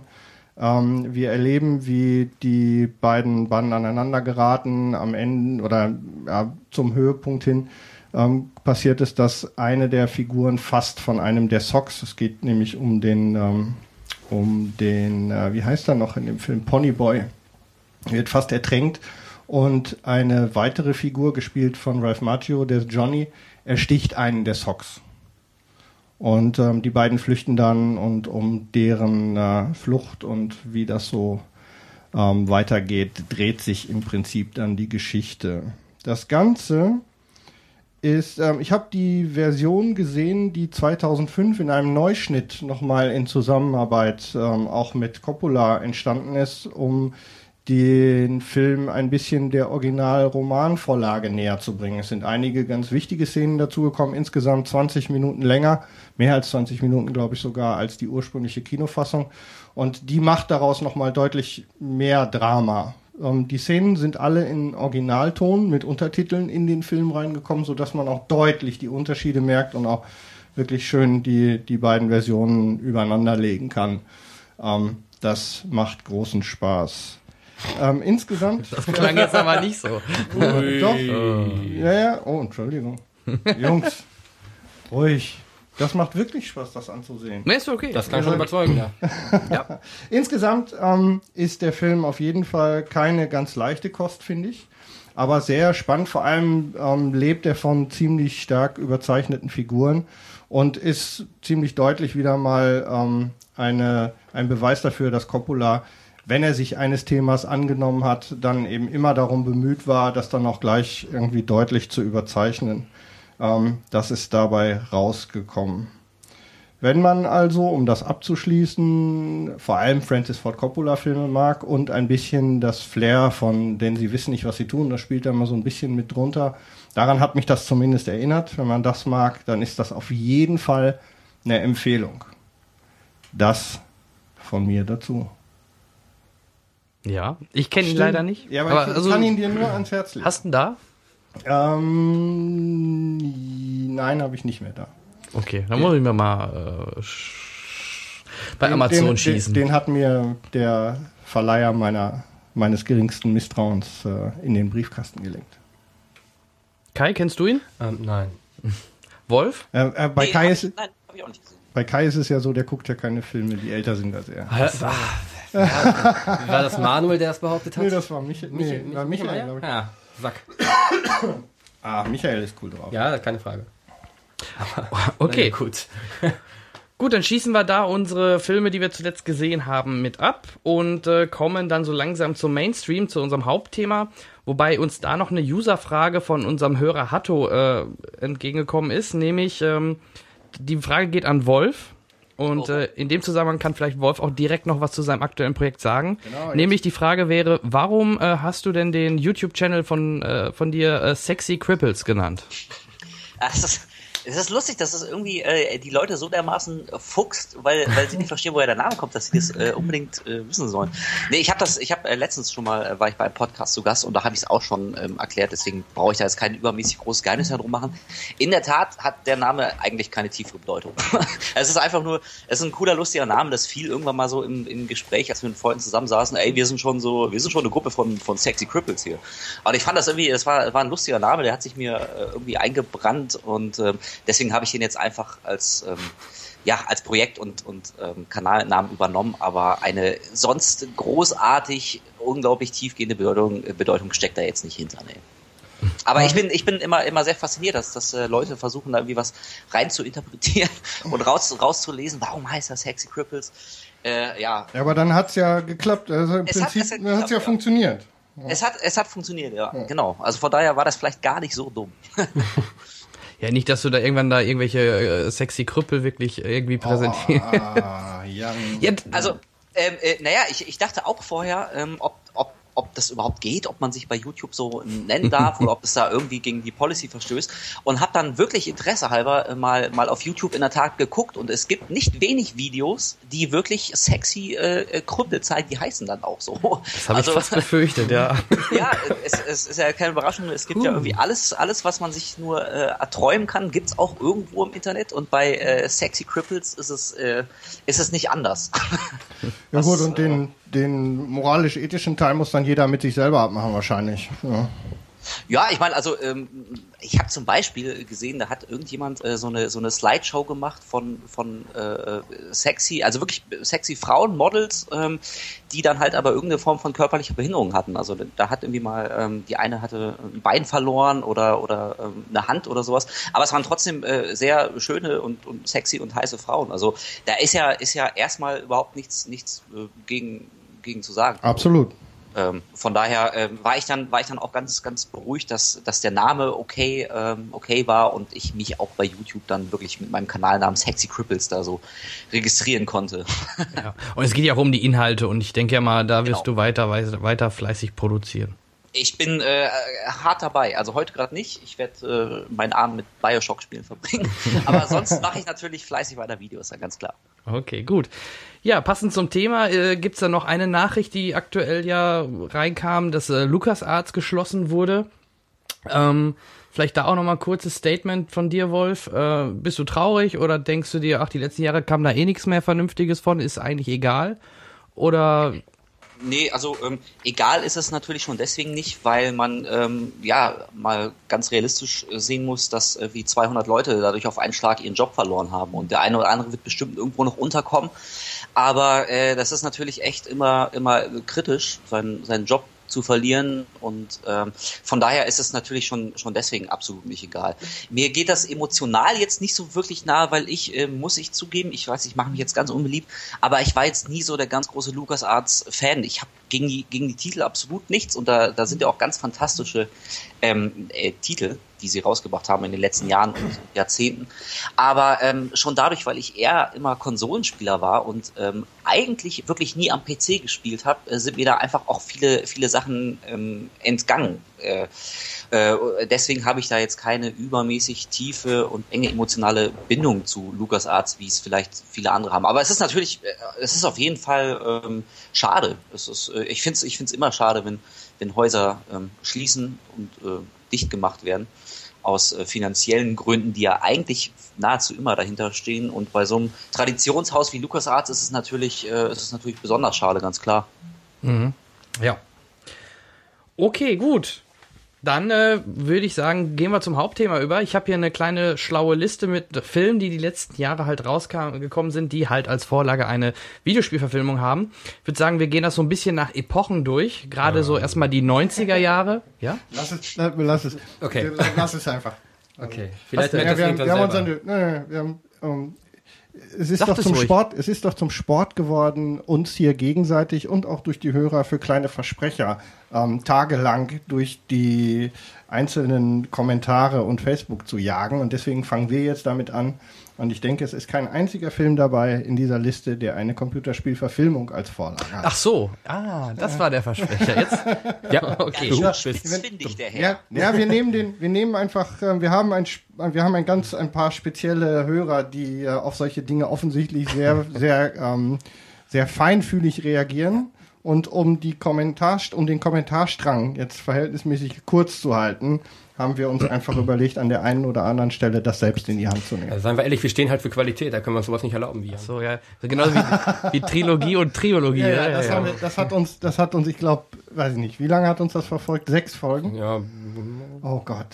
Ja, okay. apropos, da sind wir direkt beim Stichwort äh, Trilogie. Ähm, der erste Film, der hier auf der Liste steht, ist meiner Meinung nach nicht zwingend eine Videospielverfilmung. Ähm, du hattest hier, das ist äh, von Kai die Liste angefertigt, der Turtles 1990 und dann gab's ja noch zwei weitere. Mhm. Aber Turtles ist ja eigentlich doch mehr eine Comic-Verfilmung, oder? In der Grundlage war es ein Comic. Ja, ich, ich weiß nicht, ähm, ob die sich jetzt irgendwie nach den Comics oder nach den, ob es vorher auch schon Spiele gab, ich weiß es nicht, aber ich weiß, dass es halt entsprechend ähm, Videospiele dazu gab und ähm, habe mir dann gedacht, schreibe ich immer vorsichtshalber drauf, weil er halt, ähm, ich kenne die Turtles auch eher dann tatsächlich durch die Spiele oder früher durch die Spiele als durch die Comics. Deswegen dachte ich mir, packe ich es einfach drauf.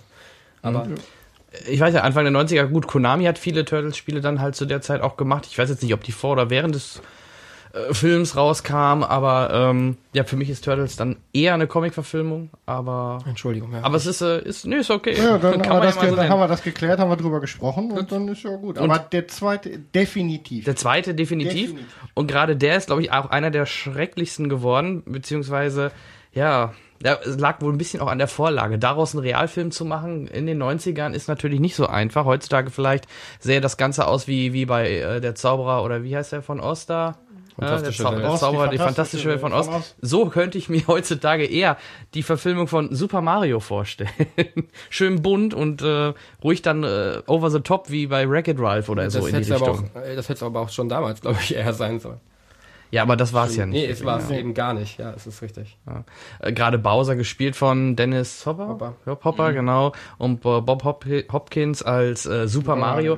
Wobei mit der Besetzung kann man, denke ich, halbwegs leben. Nur ich find, fand das Setting halt alles sehr, sehr merkwürdig.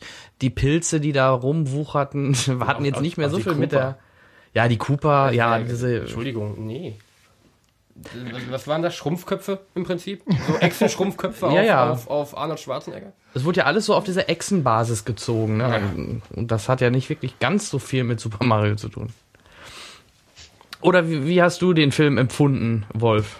Äh, also ich muss sagen, das ist für mich immer noch eine der, der für mich am wenigsten nachvollziehbaren Designentscheidungen jemals, ähm, wie man aus, aus dem bunten, knuddeligen Super Mario, wie wir ihn alle kennen und lieben, so einen so pseudo-düsteren, seltsamen Science-Fiction-Untergrundfilm machen wollte, der der Super Mario-Film dann geworden ist. Also ich, äh, das finde ich schon deswegen komisch, weil Nintendo ja eigentlich immer so wahnsinnig ähm, auf seine auf seine Marken und Maskottchen ähm, achtet und da geht ja eigentlich, da geht ja wirklich nichts durch, ohne ohne dass das wirklich von allen Seiten abgeklopft und geprüft äh, wird. Also man kann nicht einfach so mit mit den mit den bekannten Mario, äh Quatsch Nintendo Stars äh, Schindluder treiben. Und das ist aber genau bei dem bei dem Film von 93 passiert und ich äh, ja ich kann mir das immer noch nicht erklären äh, wie, wie das zustande gekommen ist. Also wer, wer wirklich dann am Ende de, des Tages eine Meinung, äh, der Meinung war, das ist eine gute Idee, so muss der offizielle Super Mario-Film aussehen. Genau das ist es, das treibt die Leute in die Kinos. Es ist ein ganz seltsamer Film. Also ich kann mich erinnern, dass ich in der Tat äh, damals im Kino war mit zarten 13 Jahren. Ähm, und, und damals schon völlig, völlig verwirrt war, was das für ein, für ein seltsamer Film ist. Also schon, weil der, weil er so düster war, also im, im Vergleich zum, zum normalen Mario-Stil, den man so kennt. Ähm, ja, also mittlerweile, man, man muss ihn sich eigentlich fast mal angucken, ähm, äh, weil, weil er so ein, so ein äh, ja, für mich so, ein, so einen bizarren historischen Wert schon hat. Also wenn man, Ja. wenn man mal anhand eines schönen Beispiels sehen will, wie, wie dumme falsche Designentscheidungen katastrophal nach hinten losgehen können, dann muss man sich Super Mario Bros. angucken. Das ist wirklich äh, ein Beispiel par excellence, wie man sowas nicht macht. Für mich ist das ähm, Spiel, diese ganzen, diese, gerade die 90er Jahre und wenn ich hier so über diese Liste der, der Comic-Verfilmung, nein, der Spiele-Verfilmung aus den 90ern blicke, dann vor allem, weil das ja auch die hauptsächliche Zeit war, in der ich noch als, als Vorführer gearbeitet habe, ähm, das ist alles schon sehr merkwürdig, was da passiert ist, wie die, die, wie die, die, die Franchises da zerlegt haben, oder? Da ist viel Ja. Scheiß passiert. Also ich, so wie ich das ja, ich hatte ja mal in der letzte Folge das Interview mit unserem Lieblingsregisseur Uwe Boll. Und wie er schon sagte, damals waren halt auch diese Lizenzen sehr, sehr günstig. Ne? Ja, also man kam leicht an Videospiel-Lizenzen dran und konnte die dann halt verwursten. Ne? Bis dann halt irgendwann das Nazi-Gold leer war und die Lizenzen teurer wurden. Ja. Es wäre interessant, was aus Uwe Boll geworden wäre, wenn er damals schon angefangen hätte. Mit der Verfilmung. Ja, das äh, hätte lustig werden können. Das komplette Genre wäre gerettet worden. Ich könnte mir so, bei Mario hätte ich mir auch vorstellen können, dass da vielleicht eigentlich ein ganz anderer Film mit produziert werden sollte mit dieser Story. Oder die hatten schon eine Idee, wie sie sowas machen, so einen Film, aber halt nicht als Mario. Und dass sie dann nachträglich dort die, die Lizenz halt bekommen haben und dann gesagt haben, komm, das bauen wir jetzt irgendwie so um, dass es wie ein Super Mario-Film wirkt. Vielleicht ist es auch in die Richtung damals gegangen. Das werd- werden wir wohl nie erfahren mehr, aber das wird ja auch öfter mal gemacht, ne? Das, ich meine, weiß nicht, ob es bei Taken war oder so, dass dann plötzlich die Fortsetzung eigentlich schon ein ganz anderer Film werden sollte und dann, oh, da war aber der Film, der, der vorherige Film so erfolgreich, das bauen wir jetzt um. Oder bei, bei Stirb langsam war es wahrscheinlich genauso. Das hätte auch ein Oder anderer Film Saw. sein können. Oder Saw, genau, da, genau, da war es auch so. Bei Saw haben sie, der, der, der, der zweite Teil war das, meine ich, ne? Ja, genau. War eigentlich, Äh, ein- ja? Das, das wird, wenn es bei Mario so gewesen sein sollte, würde es ja eigentlich sogar ziemlich gut passen. Denn bei den Spielen war es ja, ja ganz ähnlich. Also was hier als, als äh, Mario, Mario 2 rauskam, war ja eigentlich auch ein ganz anderes japanisches Spiel, was dann äh, quasi einfach so die, die ähm, Mario-Figuren so ein bisschen übergestülpt bekommen hat. Also das würde thematisch, würde es ja in der Tat ganz, ganz gut zusammenpassen. Ja, ich glaube, wir werden es wir werden's nie erfahren, aber ich, das würde mich wirklich mal interessieren. Irgendjemand müsste, müsste dazu mal eine Doku drehen. Jedes noch so kleine Nerd-Thema hat doch mittlerweile eigene Dokumentation. Ja. Warum gibt's gibt's noch nicht die offizielle, wie konnte das passieren? Super Mario Bros. der Film-Doku. Würde ich mal- Schöne Idee. Ja. Und da haben wir auch noch mehr Kandidaten auf der Liste. Für die irgendwie noch eine Erklärung, ob Super Mario, ob der Film irgendwie in das komplette Universum überhaupt reinpassen soll. Nee. Nö. Irgendwie, er spielt 50 Nein, nein. Millionen Jahre nach dem letzten Nein, nein. Teil. Das ist ja, nee. Nein, Ja, nein, hätte er das können. ist komplett. Äh, Einfach nur mal so. Ja, nee, nee. schade. Es gab ja auch nie wieder eine Fortsetzung. Also, ähm, so, Haken dran. Dann gerade die 90er gingen dann weiter, da haben sie sich dann überlegt, hm, welche Videospiele haben denn eine sehr aufwendige und sehr tief ergreifende Story? Und da Ja, und sind, haben sind keinen sie, gefunden. Nee, da sind sie dann zum Entschluss gekommen, ach, wir nehmen einfach ein paar Prügelspiele und verfilmen die. Na, wie zum Beispiel dann 94, äh, sofort zwei mit Double Dragon und Street Fighter und darauf die Jahre dann Mortal Kombat und äh, Mortal Kombat 2 dann 97. Street Fighter ist das Daredevil von Kylie Minogue, ne? Den wünscht man sich weg. oh Gott, Ja, das ist das Einzige, woran ich erinnere.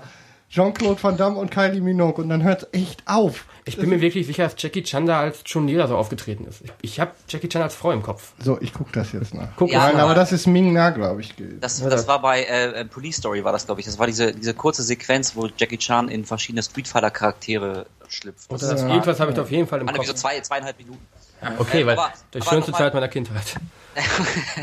äh, zum, zum Thema Street Fighter. Der ist natürlich auch wirklich unfassbar schlecht. Äh, das aber, ist nicht das Einzige, ich was muss, mir dazu ich, einfällt. ich muss sagen, ähm, wenn man den, darauf werden wir vielleicht auch noch zu sprechen kommen, mit einem äh, weitaus späteren Street Fighter Film vergleicht, nämlich Legend of, of Shang-Li, macht der von 93, äh, 94 fast noch richtig Spaß dagegen. Also wenn man, wenn man damals Street Fighter gesehen hat und, und äh, aus dem Kino kam und dachte, okay, das geht nicht schlimmer, man, man könnte auf menschenmögliche Art und Weise nie wieder äh, Street Fighter noch schlimmer und schlechter verfilmen, dann äh, wurde man 15 Jahre später eines Besseren belehrt. Das kann ich schon mal vorwegnehmen. Ja, nee, wir können den Film direkt, weil er ja auch dann thematisch zu Street Fighter Nehmen passt, ruhig vorwegnehmen. Das ist ja das Schlimme daran. Man hat scheinbar nichts draus gelernt, also gerade jetzt in dem Bereich. Und gut, man hat sich wahrscheinlich überlegt, ach, wir brauchen irgendeine hübsche neue, oder was heißt eine hübsche, also eine hübsche Darstellerin, die man kennt. Na, oh, guck mal hier bei Smallville, die Lana Lane, die nehmen wir doch, die kennen viele. Und verhunzt das dann komplett, ja. Also das ist auch genauso, auch heutzutage gibt es, äh, wenn wir gleich die Liste weitergehen, oft hat man nicht viel gelernt und irgendwie äh, kommt immer das Gleiche bei raus. Und ja, da gebe ich dir sogar recht, auch der Street Fighter von 94 war definitiv besser. Aber auch damals schon, wie ich den gesehen habe, ähnlich wie bei Mario, ich habe mich als Kind immer gefragt, oder ich habe immer versucht, dann, ich kannte das Spiel, hab den Film gesehen, hab dann irgendwo die Parallelen gesucht und das fiel einem dann manchmal echt immer schwer, gerade auch bei Mario, aber auch jetzt bei Street Fighter. Okay, das ist also, äh, das ist dann ähm, äh, wie Chang Li und das ist äh, geil, ne? Oder Giele? Geil. Geil, ja. Geil, genau. Das ähm, Giele. ja, Zumindest hat sich als Jean-Claude Kind Van kannte ich Damme noch kein sein, Englisch. Zumindest hat sich Jean-Claude Van Damme sein hölzernes Spiel bis heute erhalten. Das ist definitiv, das ist ja zumindest schon mal was Positives. Ja. Ja, also ähm, äh, wenn man ähm, Street Fighter von 94, wenn man dem noch was zugute halten möchte, dann wäre es für mich noch am ehesten, dass sie zumindest ab und zu mal versucht haben, irgendwie auf, auf ähm, ja, die, die äh, Spiel ähm, Vorlage so ein bisschen einzugehen. Also sie haben halt schon versucht, irgendwie jede Figur zumindest einmal kurz durchs Bild zu schieben, damit jeder Fan sagen kann, ey, guck mal, da hinten ist eh Honda als Kameramann auch schon. Gen- Genau, genau, genau. Und ähm, ab und zu, also gerade gerade der große Fight von Geil gegen gegen Beißen, dass sie dann probiert haben, den diesen diesen Flash-Kick, den, diesen Bogenkick von Geil noch einzubauen. Das, das, also man merkt schon, sie haben zumindest probiert, hin und wieder den Fans mal so ein bisschen so häppchenweise was, was vorzuwerfen, wo man sich drüber freuen kann, was äh, bei Legend of Chun-Li ja überhaupt nicht passiert ist. Also das, das hat ja mit, mit Street Fighter von, von groben Design der Figuren ähm, hat es ja mit Street Fighter also nahezu überhaupt gar nichts mehr zu tun. Die Figur von Chun-Li, ist sie nicht bei, bei Legend of Chun-Li, ist sie da nicht eine Pianistin oder sowas? Ja, ja, genau. Also, so, so, so völlig grotesk und beißen ist auf einmal so ein, so ein blonder, seltsamer Typ mit so, einem- mit so einem Ziegenbart. Also das, das passt alles so dermaßen vorne und hinten nicht zusammen, äh, dass ich, dass ich, wenn man Hardcore Street Fighter Fan ist, ähm, sogar noch wirklich an eher den, den alten Film empfehlen kann. Also ähm, das hat mir gefallen, so halb bei dem Film in, in der Rückschau, wenn man das unter so einem gewissen, mit so einem Trash-Charme sieht. Und dass zumindest Raul Julia, das war ja leider sein letzter Film, der ist ja kurz danach äh, gestorben, der Beißen gespielt hat, ähm, also der zumindest hatte, glaube ich, beim Dreh zumindest halbwegs Spaß. Also der, der ist, der ist so hemmungslos am Overacten und gibt dann so den, den machtgeilen Psychopathen.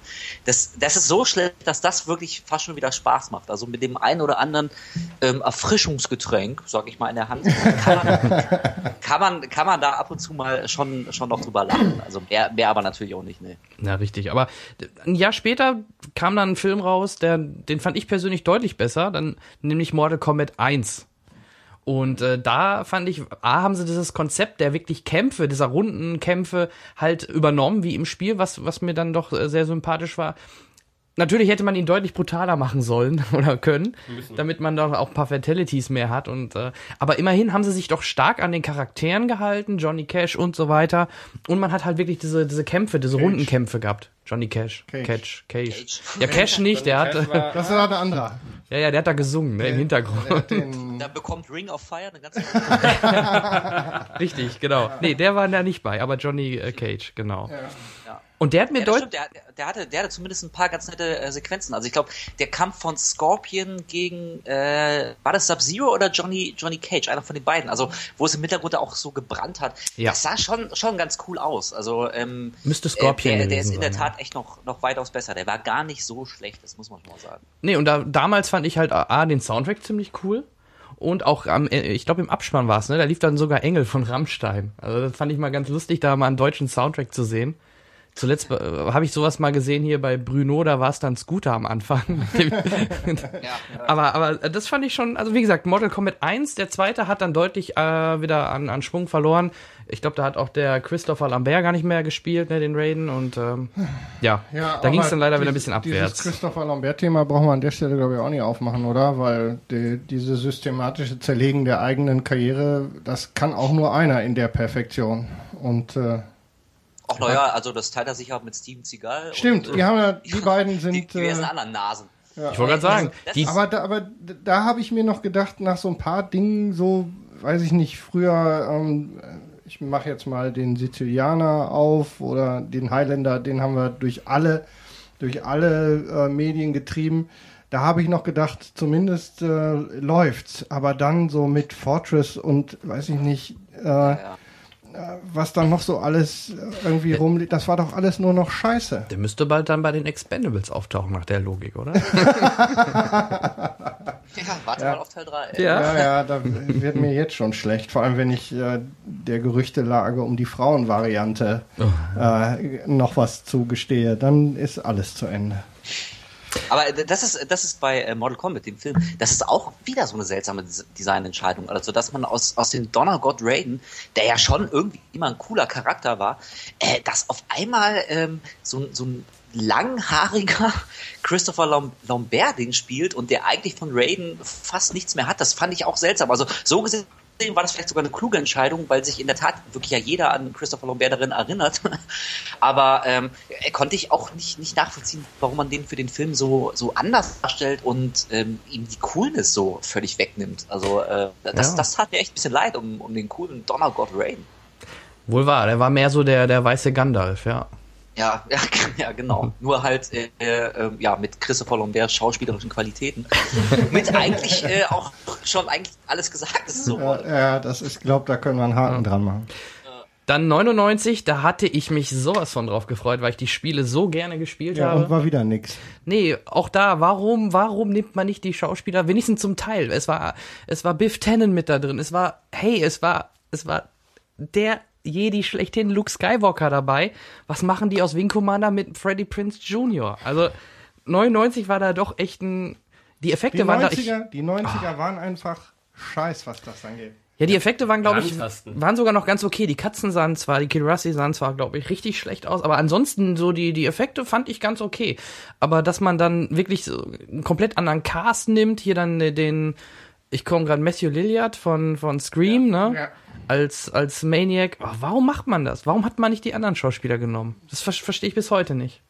Weißt du da was, wären Wolf? die einfach, nee, vielleicht wären die einfach ein Tick zu teuer gewesen. Also gerade so ein, so ein Mark Hamill, ich glaube, der, ähm, also wenn, wenn der quasi in so einem äh, fast zweistündigen Kino-Action-Film auch aufgetaucht wäre, das hätte er sich, glaube glaub ich, auch ganz gut bezahlen lassen. Und so ein, so ein Freddie Prinze Jr. und, und Matthew Lillard, die alte Pfeifen, äh, also die, die, die du, glaube ich, dann, dann ähm, Oder die Knete war schon für den Hälfte. Porno ausgegeben. Ja, aber, aber, aber Ja, genau. Aber im Videospiel haben sie doch auch, ich sag mal auch, das waren mindestens auch zwei Stunden Screentime oder Aufnahmen. Warum, warum sollten sie dann so viel teurer sein, plötzlich nur weil es um Film geht? Vor allem, deren Karrieren waren ja jetzt auch nicht so äh, auf dem Höhepunkt von Mark Hamill zu der Zeit und auch nicht von, von Biff Tannen. Also, äh. Ne, Ja, also ich weiß es nicht. Vielleicht, vielleicht, ähm, vielleicht hat es auch damit zu tun, dass irgendein ähm, ja, Produzent der Meinung war, dass jemand wie Freddie Prince Jr. und Matthew Lillard, die sind gerade angesagt, das will die junge Zielgruppe sehen. Das sind Mhm. irgendwie so die Stars. Den einen äh, kennt man, kennt man aus Scream. Oh, War da eigentlich Scream schon raus? Wann war denn Scream? war, das war Mitte 90, oder? 93? Also ich glaube, das war kurz nach Scream. Also ich meine, Scream lief da ja, schon. Wa- Wahrscheinlich. Also vielleicht waren die im Moment so das heiße Ding oder irgendjemand dachte, sie wären das nächste große heiße Ding und deswegen mussten es unbedingt diese gelackten ähm, Hollywood-Schönlinge sein. Äh, ja, vielleicht vielleicht liegt es auch echt daran. Das ist, man darf auch nicht immer der verdammten Marktforschung glauben. Wenn man immer nur nur danach geht, dann ähm, das ersetzt halt weder Kreativität noch Liebe zum Detail und schon gar nicht gute Schauspieler. Und an Chris Roberts kann es ja eigentlich auch nicht wirklich gelegen haben. Ich meine, er hat halt. In den Spielen hat das ja auch halbwegs hingekriegt. Klar, war nochmal was anderes, aber vor allem auch die Story hätte es ja hergegeben, dass man da richtig schön ein Sci-Fi-Epos mit, von mir aus dann auch später mehreren Teilen hätte man da super raus machen können. Aber, Ja. Tja. tja. Tja, zack. Was auf dem Papier gut klingt, ist manchmal in der Umsetzung ganz, ganz furchtbar. Ja. Ja, scheint ja auch stellenweise wirklich nicht so einfach zu sein. So. Ja, Er hätte ja so, ich, deswegen, man müsste in der Zukunft vorsichtig sein, wenn man sich einen Mass Effect-Film oder sowas wünscht. Ja, Auch da, okay, da sind nicht so die bekannten Schauspieler wie wir jetzt bei Wing Commander, dass man die schon kannte oder so. Also da hätte man wirklich freie Hand, aber da muss auch dann das Budget stehen, damit es auch optisch gut aussieht. Es muss von der Stimmung her passen und, und okay, aber Story, wenn sie sich nicht nur auf Teil 3 dann nachher stürzen, äh, hätte die Story sicherlich auch ordentlich Potenzial. Ne? Ja, aber auch hier, ähm, ich muss sagen, ähm, Mass Effect ist mir eigentlich fast egal. So, ich habe ähm, ich habe die Spiele auch nicht nicht gezockt. Äh, ich weiß aber natürlich, dass dass es äh, eine sehr sehr große Fangemeinde hat und Leute sich da sehr für begeistern. Aber wenn man sich das äh, mal so anguckt, wie das eben mit den ganzen Videospielverfilmungen der letzten Jahre und Jahrzehnte so aussieht, kann man eigentlich fast dankbar sein, dass es so, sowas wie ein Mass Effect Film ähm, wahrscheinlich vielleicht eventuell gar nicht geben wird, genau äh, wie ich jetzt auch nicht so traurig bin drum, dass es noch keinen Bioshock-Film gibt und so. Also ähm, mhm. groß, großer Name und, und geile Spiele müssen ja nicht unbedingt auch für gute Filme bürgen. Das hat man ja immer wieder gesehen. Von daher kann man sich manchmal vielleicht auch darüber freuen, dass es, dass es solche Dinger noch gar nicht gibt. Ja, okay, aber ähm, auch Bioshock von der Story her wird's ja, hätte es ja Potenzial. Das, wären wenigstens äh, Spielevorlagen, wo man auch wirklich eine Story hätte, die man wirklich vernünftig nutzen kann. Auch wenn man es nur eins zu eins in Anführungsstrichen umsetzt. Die Fans wären zufrieden und alle, die die Spiele nicht kennen, hätten eine coole Story in dem Film in dem Moment. Ne? Aber bei, bei Kampfspielen macht's da weniger Sinn, also da noch eine Story reinzudrücken. Ja, das stimmt, aber ähm, wo es zum Beispiel auch gar nicht funktioniert hat, ähm, ist, also das wird ja wahrscheinlich auch noch auf eurer Liste stehen, aber bei Max Payne zum Beispiel hat ja. auch echt eine, eine, geile Story. Das ist ja nur wirklich, ähm, also die, die, die Geschichte von Max Payne, die ist ja hahaha filmreif. Mhm. aber wie der Film dann letztendlich aussah, das war natürlich auch völlig, völlig grotesk. Also ja, ich weiß auch nicht, vielleicht habt ihr Theorien, warum das einfach, einfach nicht hinhaut, so der, der Übergang von Spiel zu Film. Ja, also bei den Comics äh, hat man ja auch früher gesagt, das, das klappt nicht. Gerade in den 90ern war das noch nicht so der Hit und jetzt klappt das. Also irgendwo haben die da dann irgendwann mal den Schalter umgelegt und äh, haben, haben das richtig angepackt. Ja, Max Payne, gutes Beispiel. Auch da, Mark Wahlberg finde ich für einen Max Payne zu jung, zu bubihaft. Da hätte man wirklich einen etwas raueren, älteren Kerl nehmen müssen und wirklich auch dieses ja, das Ambiente wie in dem, wo ich von mir aus auch fast wie eine 1 zu 1 Umsetzung hätte machen müssen oder sehr ähnlich jedenfalls. Dann, dann, wie ich gerade schon sagte, dann wären, glaube ich, die Fans zufrieden gewesen, weil sie das bekommen, was sie kennen. Und alle, die es nicht kennen, ne, würden halt was Gutes äh, zu Gesicht bekommen, nämlich eine gute Story und, und gute Atmosphäre. Ich glaube ja auch, dass viel an dem, in dem Fall, dass in Anführungszeichen Geld ein Problem ist. Nicht, weil es nicht da wäre, sondern weil die Art von Produzent die Geld besorgt für sowas, eine ganz andere Meinung dazu hat, wie so ein Film auszusehen hat, wie Drehbücher funktionieren müssen, wie man einer möglichst breiten ähm, Publikumsschicht auch über den Gamer hinaus, weil die sehen, na, du kriegst ein, kriegst ein Thema auf den Tisch als Produzent und sagst, oh, das ist ein Computerspiel. Wenn ich jetzt nur die Computerspieler anspreche, dann habe ich einfach zu wenig zahlende Kunden. Also muss ich es aufdrehen dahin, dass es alle interessiert oder möglichst viele. Und das geht einfach in die Hose. Guck dir die Geschichten an, die da stellenweise bei rauskommen. Ja, ja. Ist ähm, eine Idee.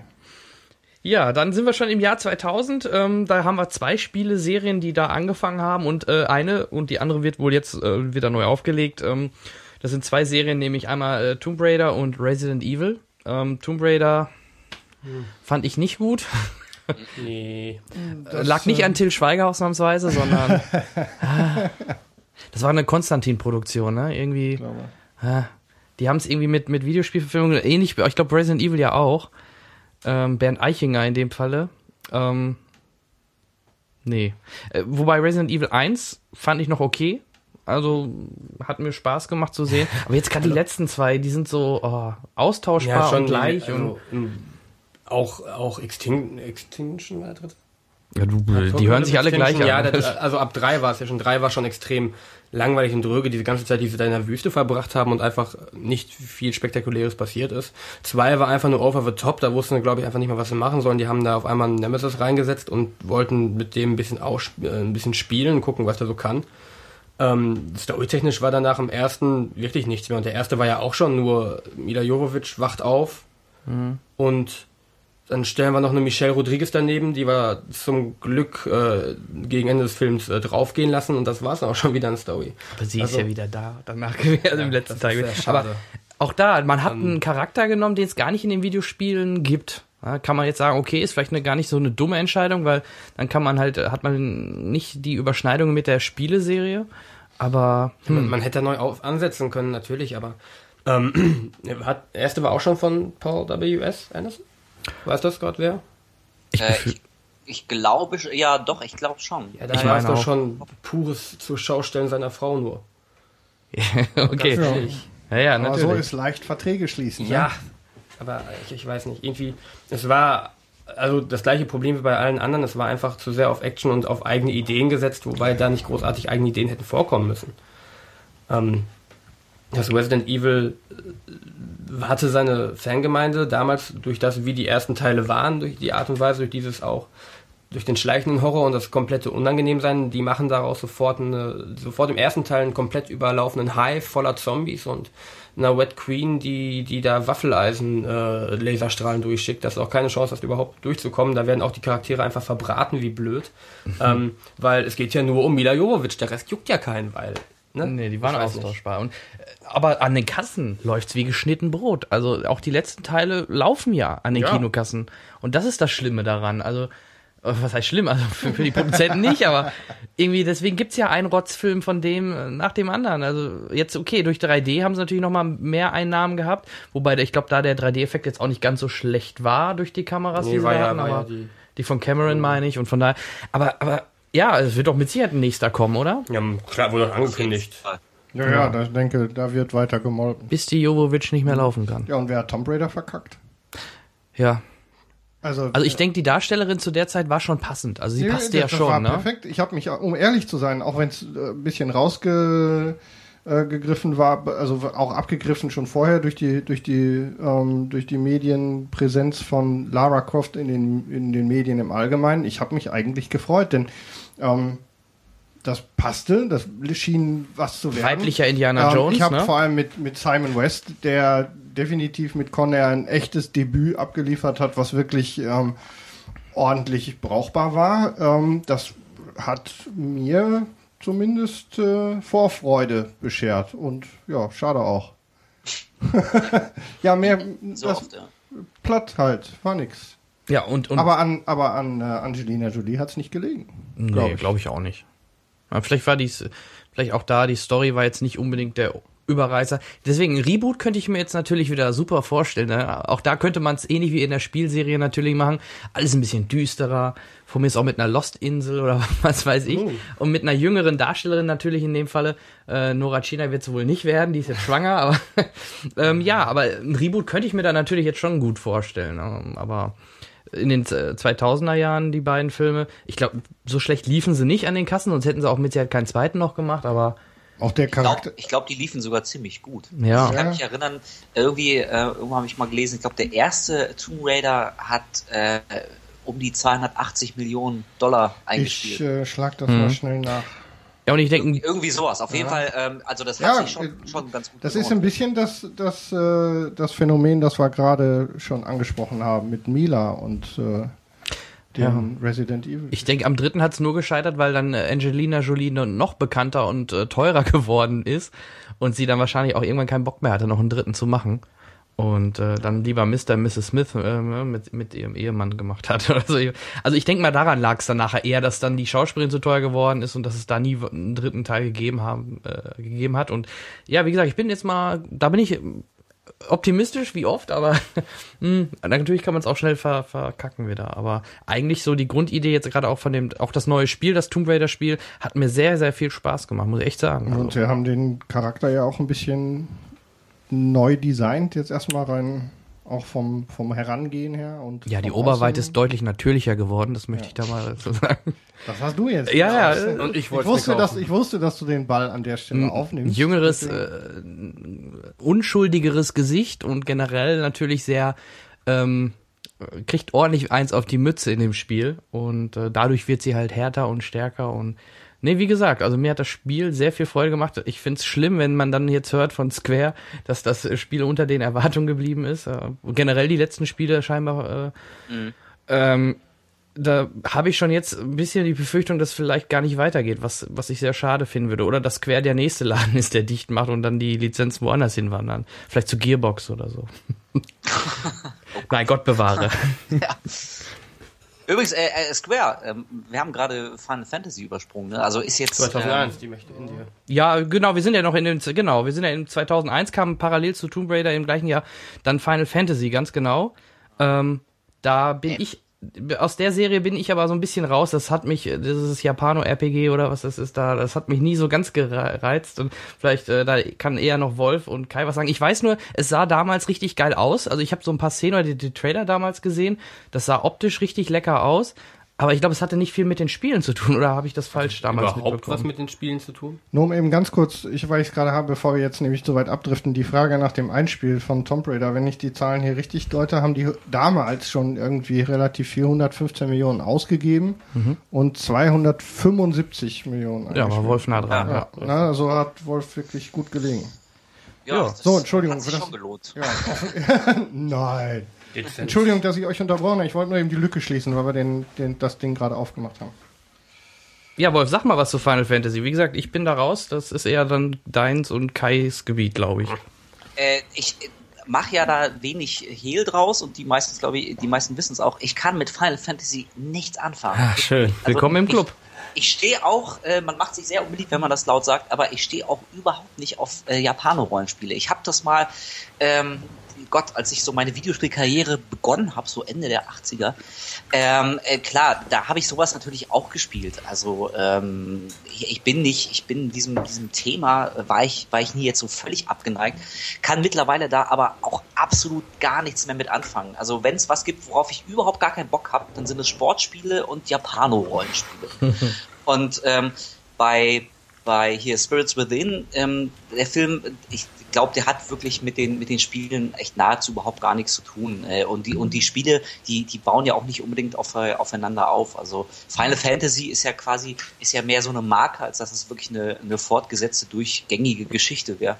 Und der Film war jetzt quasi eine eine ja, Interpretation oder eine Variation dieser, ähm, ja, dieser Marke. Aber mich hat er auch absolut kalt gelassen. Das ist äh, richtig, der sah geil aus. Technisch war das, war das echt absolut bombig. Also sowas hat man, hat man in der Qualität, so lebensechte Computeranimation hat man da noch nicht gesehen. Das hat einen ja völlig Das weggeblasen. ist auch, glaube Genau. ich, die einzige Geschichte, woran ich mich ernsthaft erinnere, war, die, Ja, dass, genau. sie, dass sie damals dieses, Mit dem diese Haaranimation An- genau. von, Ja, von der das Hauptdarstellerin, das haben die ja so dermaßen überall durchgetrieben. Ja. Da habe ich auch die stärkste Erinnerung dran und ich glaube, das ist schon ein schlechtes Zeichen für den Film, oder? Ja, absolut. Also der war, der war echt so dröge und so, so und so langweilig und also da, da kam überhaupt nicht so ein bisschen das, das Oblivion-Phänomen. Wir haben ja äh, am Anfang des Podcasts über Oblivion gesprochen und äh, auch äh, der Final Fantasy-Film, der war einfach so leblos. Da habe ich überhaupt keine keine Energie gespürt, keine Begeisterung für die eigene Sache. Da kam nichts rüber und ähm, also wann wann war der 2001 das heißt Genau. äh, da war ich da war ich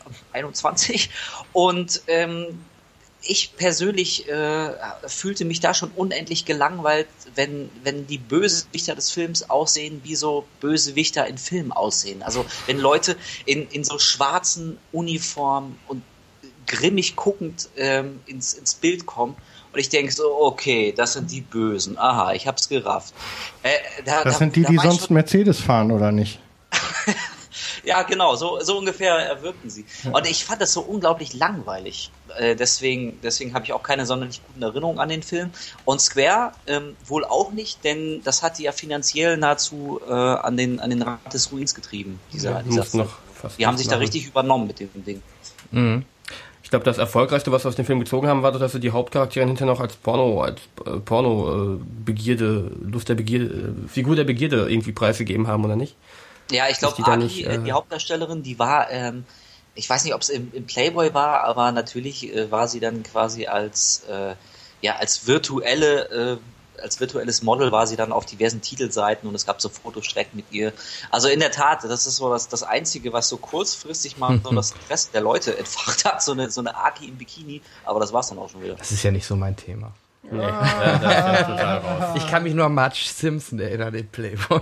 Echt? Ach, jo. Ja, okay, also äh, ja, Final Fantasy. Ähm, dann würde ich sagen, in den 2000er Jahren wurde dann auch hier unser Dr. Uwe Boll relativ aktiv mit, das würde ich sagen, fassen wir einmal zusammen, weil ich glaube, Uwe Bolls Filme sind da jetzt nicht so wert, jeden einzelnen genauer zu analysieren. Das fing wohl an ja mit äh, House of the Dead und ähm, dann die Blood Rain Filme, die es ja bis heute noch gibt.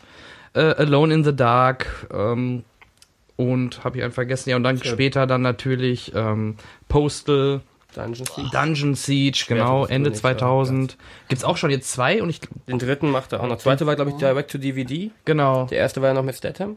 ja, ja, okay, da ja, konnte er also sich noch auch- einen Namen leisten, ja. Ja, die Zeiten sind auch vorbei. Und natürlich Far Cry. Eieiei. Da hat er sich auch einen Namen. Mit Till Schweiger. Ja, Ja, mit Till Till. Schweiger und ja.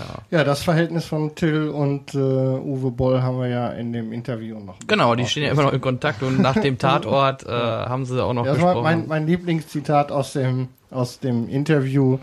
Ähm, hat Uwe Boll erzählt, äh, ja, der Till hätte nach dem Tatort ihm eine E-Mail geschrieben, hat gesagt, guck mal, ich äh, krieg schlechtere Kritiken als du. Das ist, äh, fand ich sehr schön. Das fand ich sehr schön. ja, äh, aber sowas erzählt er dann auch, der, der Uwe, ne? Ich meine, äh, sehr offen. lustig. Ja, das ist erstaunlich, wie offen der Mann ist. Genau. Ich glaube, äh, Wolf, du hattest ja auch mal ein Interview, aber das hast du irgendwie nie veröffentlicht, ne? Äh, nee, lustigerweise habe ich es aber ähm, vor ein paar Tagen nochmal rausgekramt, weil ich gesehen habe, dass zu dem Filmprojekt, über das wir damals in dem Interview gesprochen haben, nämlich seine, seine knallharte Abrechnung mit der Wall Street, Ja. da hat er auch was. Ja. dem Ja. Turbokapitalismus, Bailout. dazu ist jetzt äh, wohl ein, ein Trailer erschienen.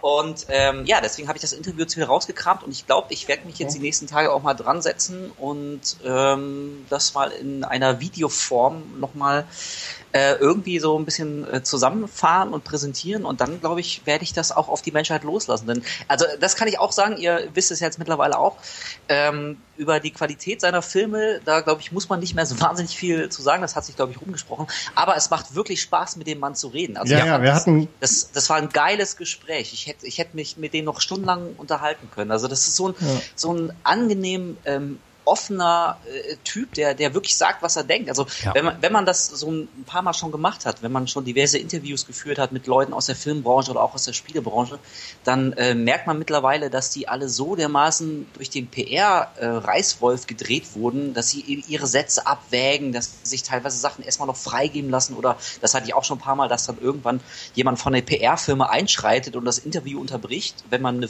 wenn man es gewagt hat, eine Frage zu stellen, die sie da einfach nicht, nicht beantworten wollen und gar nicht erst äh, hören wollen.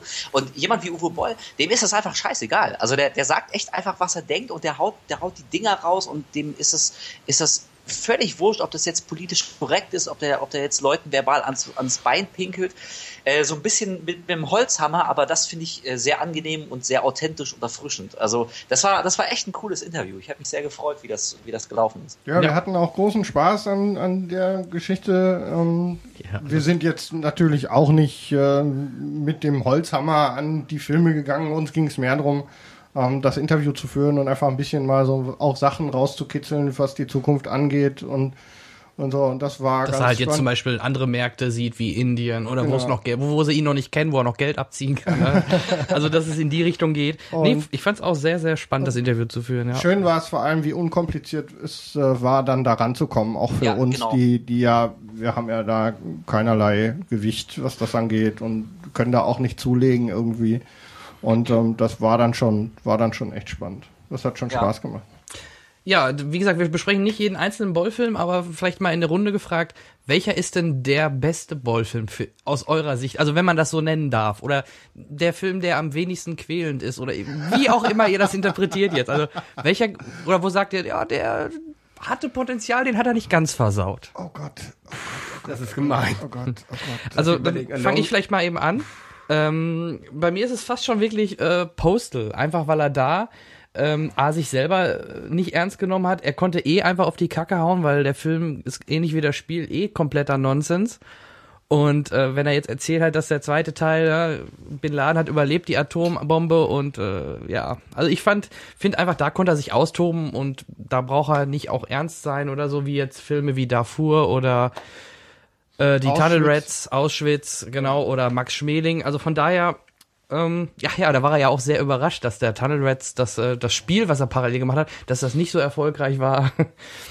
ja, also wie gesagt, also für Also ich mich ist es nicht, doch glaube- Postal, muss ich ehrlich sagen. Ja, Auch wenn er Blödsinn ist. zu Aber kann ich nicht viel sagen, weil ich äh, in, irgendwie nach der, also ich will ich auch nicht, weil ich irgendwie nach, nach einer Weile abgebrochen habe, aber ich glaube, der, wenn wir es, ich, ähm, wenn ich danach beantworte, was mir am wenigsten wehgetan hat, was am Ja. wenigsten Schmerzen bereitet hat, war dann, glaube ich, äh, Schwerter des Königs, also Dungeon Siege. mit- Das hat, also es war schon grenzwertig, hat aber mir am wenigsten Schmerzen gemacht. Okay. Also bei mir, bei mir war es äh, kein Videospielfilm, sondern äh, es war in der Tat Darfur. Also ich, ähm, da muss ich fast eine kleine Lanze brechen. Ich finde den nämlich ziemlich gelungen, den Film. Also wenn ich nicht gewusst hätte, dass er von Uwe Boll ist, ähm, hätte Hm. ich es auch nicht vermutet, weil er die ganzen, die ganzen, ja ich sag mal Uwe Boll Trademarks, äh, äh, die hat er nicht. Und ähm, ich fand ihn wirklich überraschend stark. Ging mir teilweise auch, auch recht nah. Also das war mal ein Film, da hatte ich das erste Mal das Gefühl, dass Uwe Boll versteht, was, äh, was einen Film schockierend macht. Ähm, weil, weil ich davor bei fast allen Filmen, also ob es Auschwitz ist äh, oder auch Postal, da habe ich, äh, und auch vor allem Tunnel Rats, da habe ich äh, nie das Gefühl gehabt, dass, dass Uwe Boll versteht, warum manche Filme äh, einem durch, durch Mark und Bein gehen und warum nicht. Also wenn, wenn Uwe Boll seine, seine Zuschauerschaft schockieren will, dann zeigt er halt in Nahaufnahme, wie irgendjemand, weiß nicht, so, ein- so ein Ast durch den Hals gerammt wird, wie bei Tunnel Rats. Und er kann nicht nachvollziehen, warum wir nicht zusammenzucken und das äh, als unglaublich intensiven und brutalen und rohen Film äh, ähm, sehen. Oder zum Beispiel auch bei, bei Auschwitz, wenn er, wenn er die Erschießung eines Kindes äh, dreimal hintereinander in Zeitlupe zeigt, weil, weil, er, weil er meint, dass uns das dann so richtig schockt, ähm, und, und so eine, so eine beiläufige Gewalt, wie zum Beispiel bei Schindlers Liste, einem aber viel, viel äh, näher geht, das, das versteht er einfach nicht. Also ich glaube, er kann nicht nachvollziehen, warum, warum wir davon, davon nicht berührt werden. Und bei Darfur, da hat es in der Tat sehr ähm, gut geklappt. Also ich kann Leuten echt immer nur sagen, ähm, wenn sie mal eine andere Seite von Uwe Boll sehen wollen, dann äh, sollten sie Darfur zumindest mal eine Chance geben. Und äh, also und was jetzt nur die Videospielverfilmung angeht, äh, ohne Flachs, ich könnte es nicht sagen, weil ich die alle furchtbar fand. Ich fand die, ich fand die echt alle. Okay. alle Deswegen habe ich echt versucht, es so zu beantworten, dass es geht einfach darum, äh, was am wenigsten Schmerzen Ja, bereitet. und okay, dann ich, ist ich glaube, dann, dann würde ich, dann würde ich, glaube ich, noch eher Blood Rain nehmen, aber auch nur, weil es da halt wenigstens eine Sexszene mit mit Christiana Loken gibt. Ja, okay, das ist ein Argument. Das ist aber auch wirklich das Einzige im gesamten Film. Den, den Rest kann man dann wieder komplett wegschneiden. Ähm, aber wenn ich was gucken müsste, dann wäre es äh, der. Okay. Okay. Kai? Ich überlege. Äh, ich glaube, ich würde mich mit Dungeon Siege anschließen, weil das der Film ist, den ich mit, ich glaube, einer Stunde am längsten gesehen habe. Ach so, okay. Oh Mann, oh Mann, oh Mann. Da hat er wohl am wenigsten wehgetan, wenn ich ihn am längsten durchgehalten habe. Ah, ist schlimm. Gut, bevor wir zum äh, einer der besten Videospielverfilmungen kommen, Jetzt nämlich Silent Hill, wollen wir noch mal kurz Doom 2005 ansprechen. Nicht Autobahnraser. Äh, nee, ich denke mal Autobahnraser können wir uns das weg. oder? Das Ganz ehrlich. Nein. Würde ich auch sagen. Selbst als Computerspiel können wir es weglassen. ja, mal. Also aber Doom ähm, fand ich halt mutig, gerade die Schlussszenen, äh, wo sie wirklich mal aus der Ego-Perspektive das Ganze mal angegangen haben. Dann natürlich ähm, ne, Dr. McCoy als Karl ähm, Urban, ja. Karl Urban als Doktor, ach, als Doktor, als Hauptdarsteller und äh, ja, Drain the Rock war ja der Bösewicht, ne, wenn ich das richtig in Erinnerung habe. Ja. Und vom Band of Brothers hier der Typ ohne Beine. Ähm, der hat ja auch mitgespielt, fand ich damals auch äh, äh, ganz interessant. Aber wie gesagt, der Film, auch wenn sie, auch wenn sie da natürlich ein bisschen wieder abgeschweift sind von der Videospielverfilmung, war das relativ nah. Ich glaube, da war statt der Hölle war es.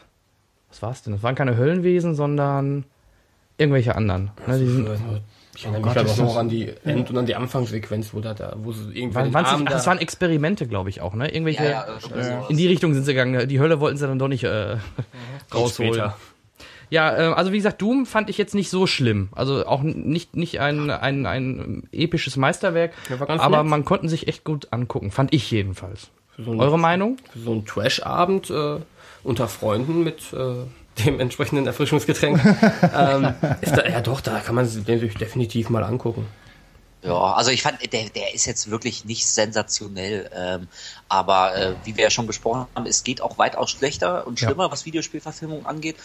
Und also der hatte zumindest noch so, einen- so einen gewissen Schwung, fand ich. Also ich, äh, ich müsste ihn jetzt auch noch mal, noch mal sehen, damit ich jetzt sagen könnte, warum ich den jetzt nicht so schlimm fand wie andere. Also vielleicht lag es auch an, an Carl Urban, der ja schon so ein zumindest gewisses Charisma hat und Mhm. auch ähm, The Rock. Also das sind ja Leute, wenn die auf der Leinwand erscheinen, die, die ähm, bestimmen ja schon so ein bisschen die Szenerie. Und ich glaube, das hat dem Film ganz gut getan, jemanden jemand zu haben, ähm, der A, halbwegs schauspielern kann und, und B, eben auch so ein, ähm, ja, so ein gewisses Charisma und so einen gewissen Biss ausstrahlt. Und Mhm. in Summe, ähm, finde ich, hat es den Film ähm, auf jeden Fall über, über viele, viele andere gehoben. Also muss man nicht unbedingt gucken, aber ähm, es, es geht auch echt schlimmer. Ja, das Charisma bei Pathfinder hat's dann nicht geklappt, fand ich jetzt persönlich. ähm, aber okay. Ähm, ja, dann. Hm? Ja, das stimmt. Ja. Äh, dann kommen wir nämlich auch äh, direkt zum Silent Hill, der 2006 den ersten Teil bekommen hatte und dann äh, letztes Jahr 2012 den zweiten Teil, wo dann natürlich auch wieder einer eine, äh, Snow von ähm, Band, of, Band of Brothers, wollte ich schon sagen, von Game of Thrones mit dabei war, wo ich dann ein bisschen Hoffnung hatte, aber wie ich ihn dann gesehen habe, aber äh, ich würde sagen, wir fangen erstmal mit dem ersten Teil an, der ja wirklich in, in ich sag mal, Fachkreisen, gerade auch bei, bei Spielern und bei Filmfreunden doch noch am positivsten an Videospielverfilmung am positivsten rübergekommen ist. Ähm, weil sie halt auch da Kameraperspektiven sehr äh, angelehnt haben an die Spieleserie und auch die Atmosphäre, die Musik doch sehr stark äh, dem Spiel äh, nahegebracht haben. Das wäre ja wieder dann meine These, wenn man es relativ nah ruhig am Spiel hält, ist meistens auch der, der Fanboy damit gut bedient und ähm, auch meistens dann, weil, weil die Story halt einfach hergibt, auch dann meist der, der Massenmarkt. Wobei ich glaube, so erfolgreich war er nicht, aber es lag, glaube ich, generell Horrorfilme, Thematik ist immer so eine, ist ja jetzt kein Massenphänomen, ne? Also die wenigsten Horrorfilme sind da äh, in dem, dass sie über 300 Millionen einnehmen, ist sehr, sehr selten. Ja, stimmt. Ähm, ja. Auch da, Wolf, jetzt würde ich natürlich gerne hören, Silent Hill 1, wissen wir ja, magst du, glaube ich, doch schon ganz gerne, aber was ist mit Teil 2? Ich bin Silent Hill Fanboy, deswegen genau. äh, muss, ich, muss ich ganz unoriginell aber natürlich die Antwort geben, dass ich in der Tat den ersten Silent Hill Film relativ großartig fand, mhm. äh, gerade gerade im Vergleich zu den ganzen ganzen anderen Gurken. Und ähm, der hat äh, also bis heute auf jeden Fall echt Qualitäten. Das ist äh, nicht nur in meinen Augen wirklich die beste Videospielverfilmung, äh, weil er ähm, ja, er ist in der Tat ähm, recht nah an der Quelle und in diesem Fall hat es auch absolut Sinn gemacht, denn gerade Silent Hill 2 hat ja wirklich eine, eine unglaublich tiefgründige Story, es hat, äh, hat Atmosphäre, das wird ja bis heute analysiert und interpretiert, das Spiel, also ja. dass man sich da relativ eng dran orientiert hat, hat absolut Sinn gemacht beim Film wie jetzt äh, ja eben Far Cry oder Doom da macht sowas nur bedingt Sinn, wenn man das eins zu eins portieren wollte. Zwei, zwei Stunden einfach nur Geballer. Aber bei Silent Hill hat es äh, in der Tat funktioniert. Und ähm, ja, ich muss sagen, als ich, ähm, als der zweite Teil dann angekündigt wurde und man schon lesen konnte, dass der zweite dann etwas zuschauerfreundlicher und damit mainstreamiger werden äh, würde, da schlug ich schon die Hände über dem Kopf zusammen und damit war das Ding eigentlich für mich schon gestorben. Also es war mir relativ klar, dass, äh, dass äh, jetzt nur noch Grütze kommen würde. Und ähm, ja, ich, ich habe ihn dann, als ich ihn gesehen habe, habe ich was ganz, ganz, ganz furchtbar Katastrophales erwartet und bin eigentlich schon ähm, ja, mit der Erwartung reingegangen, ähm, dass ich äh, in allen Regenbogenfarben kotzen werde.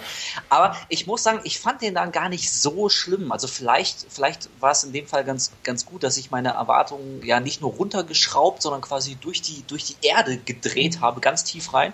Und da war ich dann fast positiv, äh, positiv überrascht. Also ähm, mir hat zum Beispiel der Anfang wirklich ganz gut gefallen von, äh, von Silent Hill Revelations auf dem Jahrmarkt. Das hatte, hatte eine ganz schöne Stimmung und eine schöne Optik.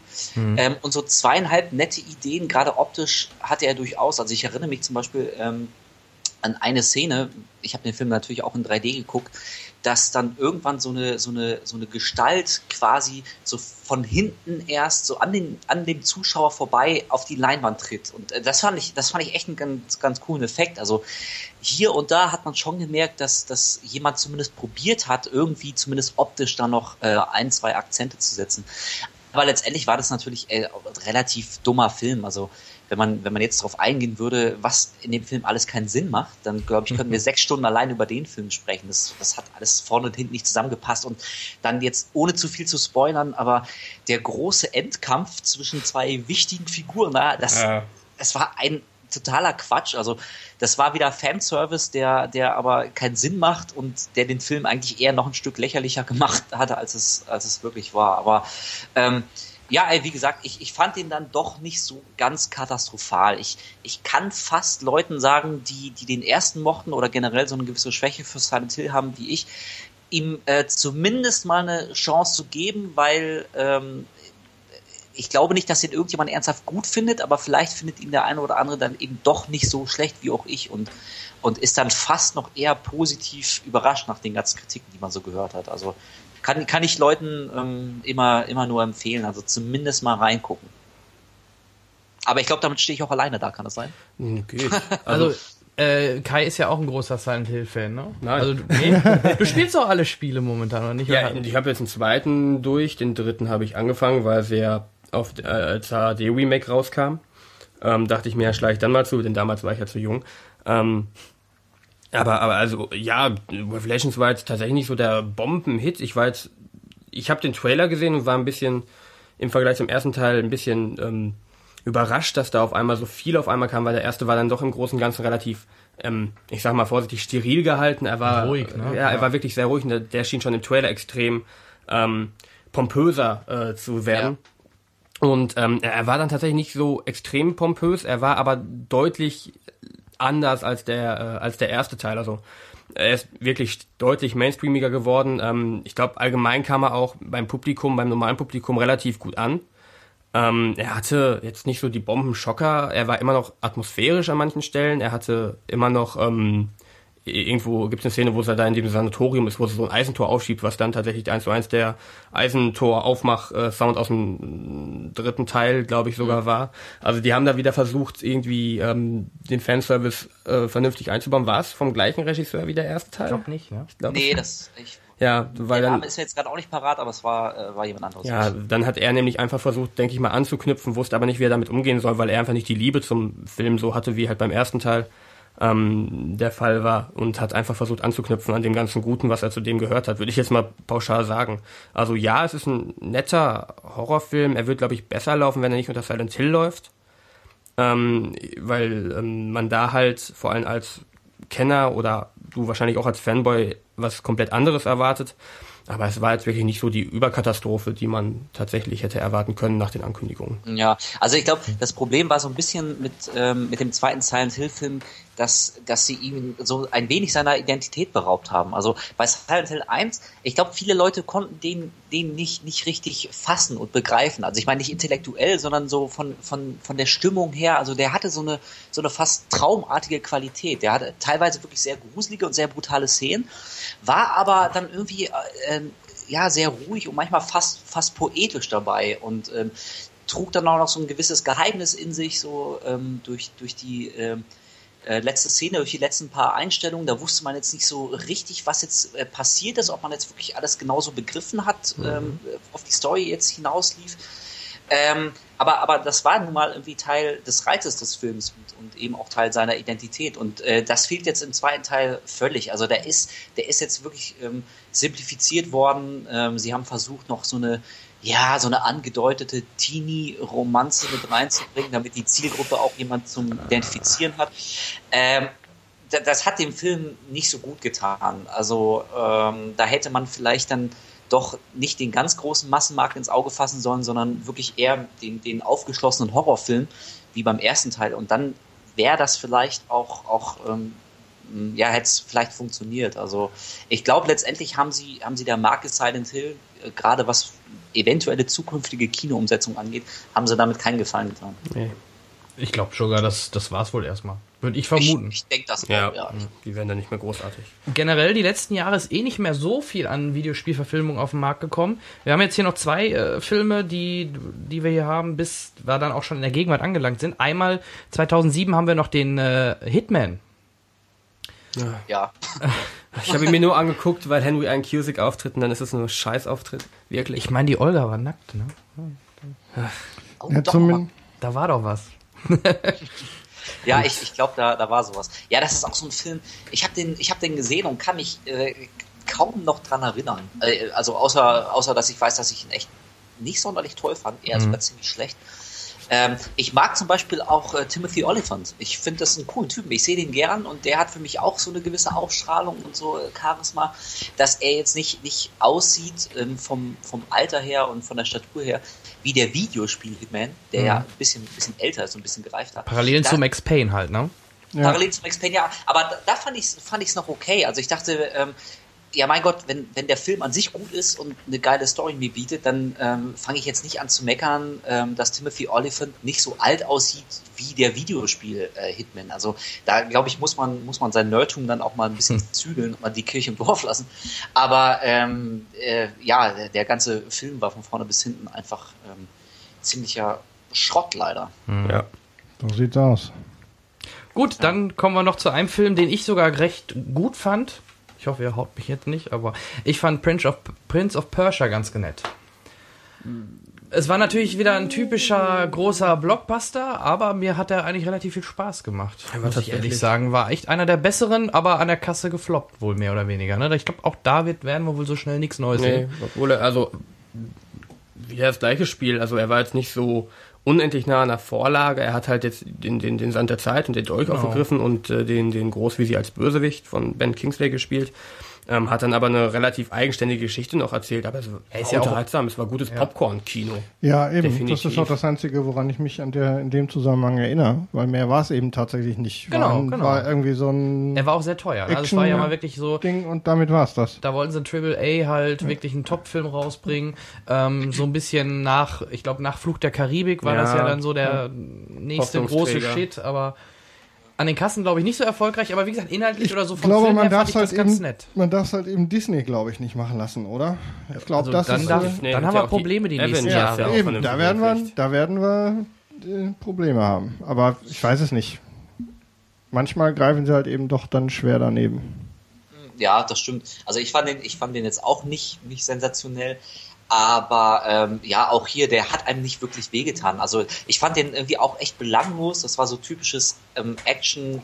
Kino Fast Food, so familienfreundlich, bedient Genau. so den Fantasy- Fantasy-Fan, was ja auch im Prinzip nicht schlecht ist. Also es muss ja nicht alles eine, eine äh, unglaublich düstere, knallharte, realistische Umsetzung ähm, von, von so erwachsenen, düsteren Fantasy-Eben sein. Also wenn das, wenn das so, so ein bisschen, bisschen familienfreundlicher und ein bisschen heller und fröhlicher und spaßiger ist, dann äh, kann das ja auch völlig, äh, völlig funktionieren. Das ist ja völlig in Ordnung. Aber äh, ja, auch hier, man hat hier und da so das Potenzial gesehen, was so durchschien. Also ich fand, der sah, der sah echt schick aus. Der hatte ein paar ganz nette, nette ähm, Tricks und Effekte und auch Jack Gyllenhaal als Prinz, auch wenn er jetzt nicht unbedingt irgendwie äh, arabisch aussieht. Aber ich finde, ähm, der, der hat das schon ganz okay gemacht. Also ähm, ich habe ich hab den ganz, ganz gern zugesehen. Ich glaube, dann korrigiere ich mich nochmal. war. Ich nehme ich nehm das mit Disney zurück und schieb's auf Brookheimer, oder? Dann, dann Ja, liege ich ich glaub, besser, schon, oder? ja. Da liege ich, da liege ich besser. Ich nehme Ja. ich nehm Disney wieder zurück und Aber, sag, aber ein Jerry Eye Bruckheimer Candy, Eye Candy gab's ja mit ihr. Sie war doch, die war doch echt niedlich, meine ich, wenn ich das noch so ah, in Erinnerung habe. Ne? arbeiten. was ich Ach ja, sie war's, genau. Ah, von Hänsel und Gretel. Da sind wir Genau, wieder. Gretel, Ja, ich ja. erinnere mich. Ja. Okay. Und Ki- äh, Kampf der Titanen hat sie auch mitgemacht. Ja, Äh, genau. das lassen wir lieber weg. Titan. ich Also möchte jetzt, gern God äh, of War verfilmen. Hallo? Kampf der Titanen, bester Film. Don't get me started mit Kampf der Titanen. Sonst, ich, äh, Ja, das wird ein. Rage, der dauert länger. War nicht witzig, ich merk's Das war, Aber da, da hätte man doch wirklich äh, sehr beliebtes Spiel, auch äh, wissen wir ja, Wolf spielt auch gerne God of War. ja. Ja, man hätte da ja echt mehr rausmachen können. Aber naja. Ja, also äh, da dachte ich auch, ey, äh, krass. Also ich habe die beiden Titan-Filme gesehen. Ich habe dafür kein Geld bezahlt. Ich war in der Pressevorführung, weil ich immer Leuten sage, ähm, Leute, stimmt mit euren Brieftaschen ab, wenn ihr, wenn ihr schlechte Filme nicht unterstützen wollt, dann kauft halt einfach keine verdammte Kinokarte und rennt nicht in den nächsten Resident Evil Film, um euch danach zu beschweren, dass es immer weitere äh, äh, schlechte Resident Evil Filme gibt. Also ich war in der Pressevorführung, ich habe die beiden da gesehen und ich war auch, äh, ich war entsetzt, wie grotesk schlecht diese beiden Filme sind. Und selbst da dachte ich, ey, das kann doch irgendwie nicht sein, dass, dass äh, Hollywood äh, so einen Actionfilm produziert, ähm, der mich, der mich zwei Stunden fast, fast zu Tränen langweilt ähm, und, und drei Minuten God of War auf der PS3 schon geiler sind als, als zusammengenommen, äh, ja, weiß nicht, fünf, fünf Stunden Kinofilm. Also da dachte ich auch, ey Leute, ey, shit, lasst, lasst doch den, lasst doch ähm, ja eure ach so tollen Ideen in der Schublade und, und setzt God of War direkt um. Eins zu eins. Ich brauche keine, keine neue Story, ihr müsst euch nicht irgendwie ähm, was, was wahnsinnig Originelles überlegen. Erzählt mir dieselbe Geschichte, die God of War das Spiel erzählt, erzählt mir die auf der großen Kinoleinwand und ich bin dabei. Wenn, das, das kann ein geiles Ding werden. Also bei, bei den Titanenfilmen war das, war das für mich wieder ähm, deutlich, dass, dass da wieder jemand wie schon wieder in die falsche Richtung ging. Aber da sind wir ja genau bei das, was ich vorhin auch meinte. Wenn man die Story eins zu eins ruhig übernehmen würde, ne? Fanboys wie, wie Wolf oder ich oder wer auch immer wären damit zufrieden. Und ich denke, die Story würde auch gut ankommen bei, beim Großteil des Massenpublikums. Ja. Weil es einfach das coole Stories sind. Dürfte halt nur nicht unbedingt Ja, als, als.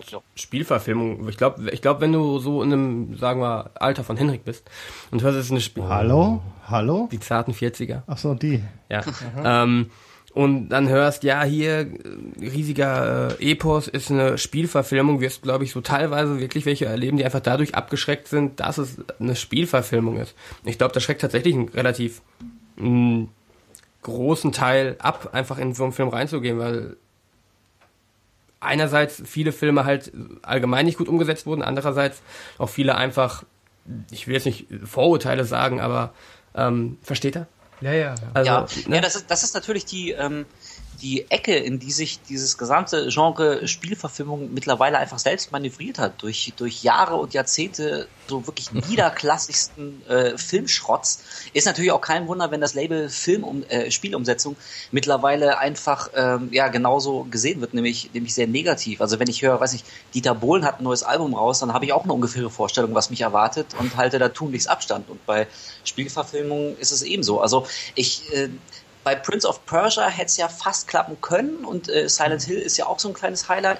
Ähm, aber ähm, so in Summe sind das natürlich nur ganz, ganz vereinzelte ähm, Spitzen und sonst äh, dümpeln wir ja wirklich in sehr viel Schrott rum. Also ich warte eigentlich auch immer noch auf den Film, der mit einem Paukenschlag mal echt zeigt, wie geil eine Spielumsetzung sein kann. Und, und da, da würde ich in der Tat an sowas wie, wie God of War denken. Oder zum Beispiel, ich wie gesagt, ich spiele es gerade noch, also spoilt mir bitte nicht das Ende, aber ich habe so das Gefühl, so ein Bioshock Infinite würde auch als Film würde würde fantastisch funktionieren. Ja, ja. Also äh, das geil umgesetzt in den Händen eines kompetenten Regisseurs mit guten Schauspielern und äh, entsprechend viel Budget, damit es auch äh, optisch so rüberkommt, wie es rüberkommen soll. Und äh, also das das muss doch eigentlich ein, ein Kassenerfolg werden. Und ich sehe es genauso, haben wir jetzt auch schon gesagt.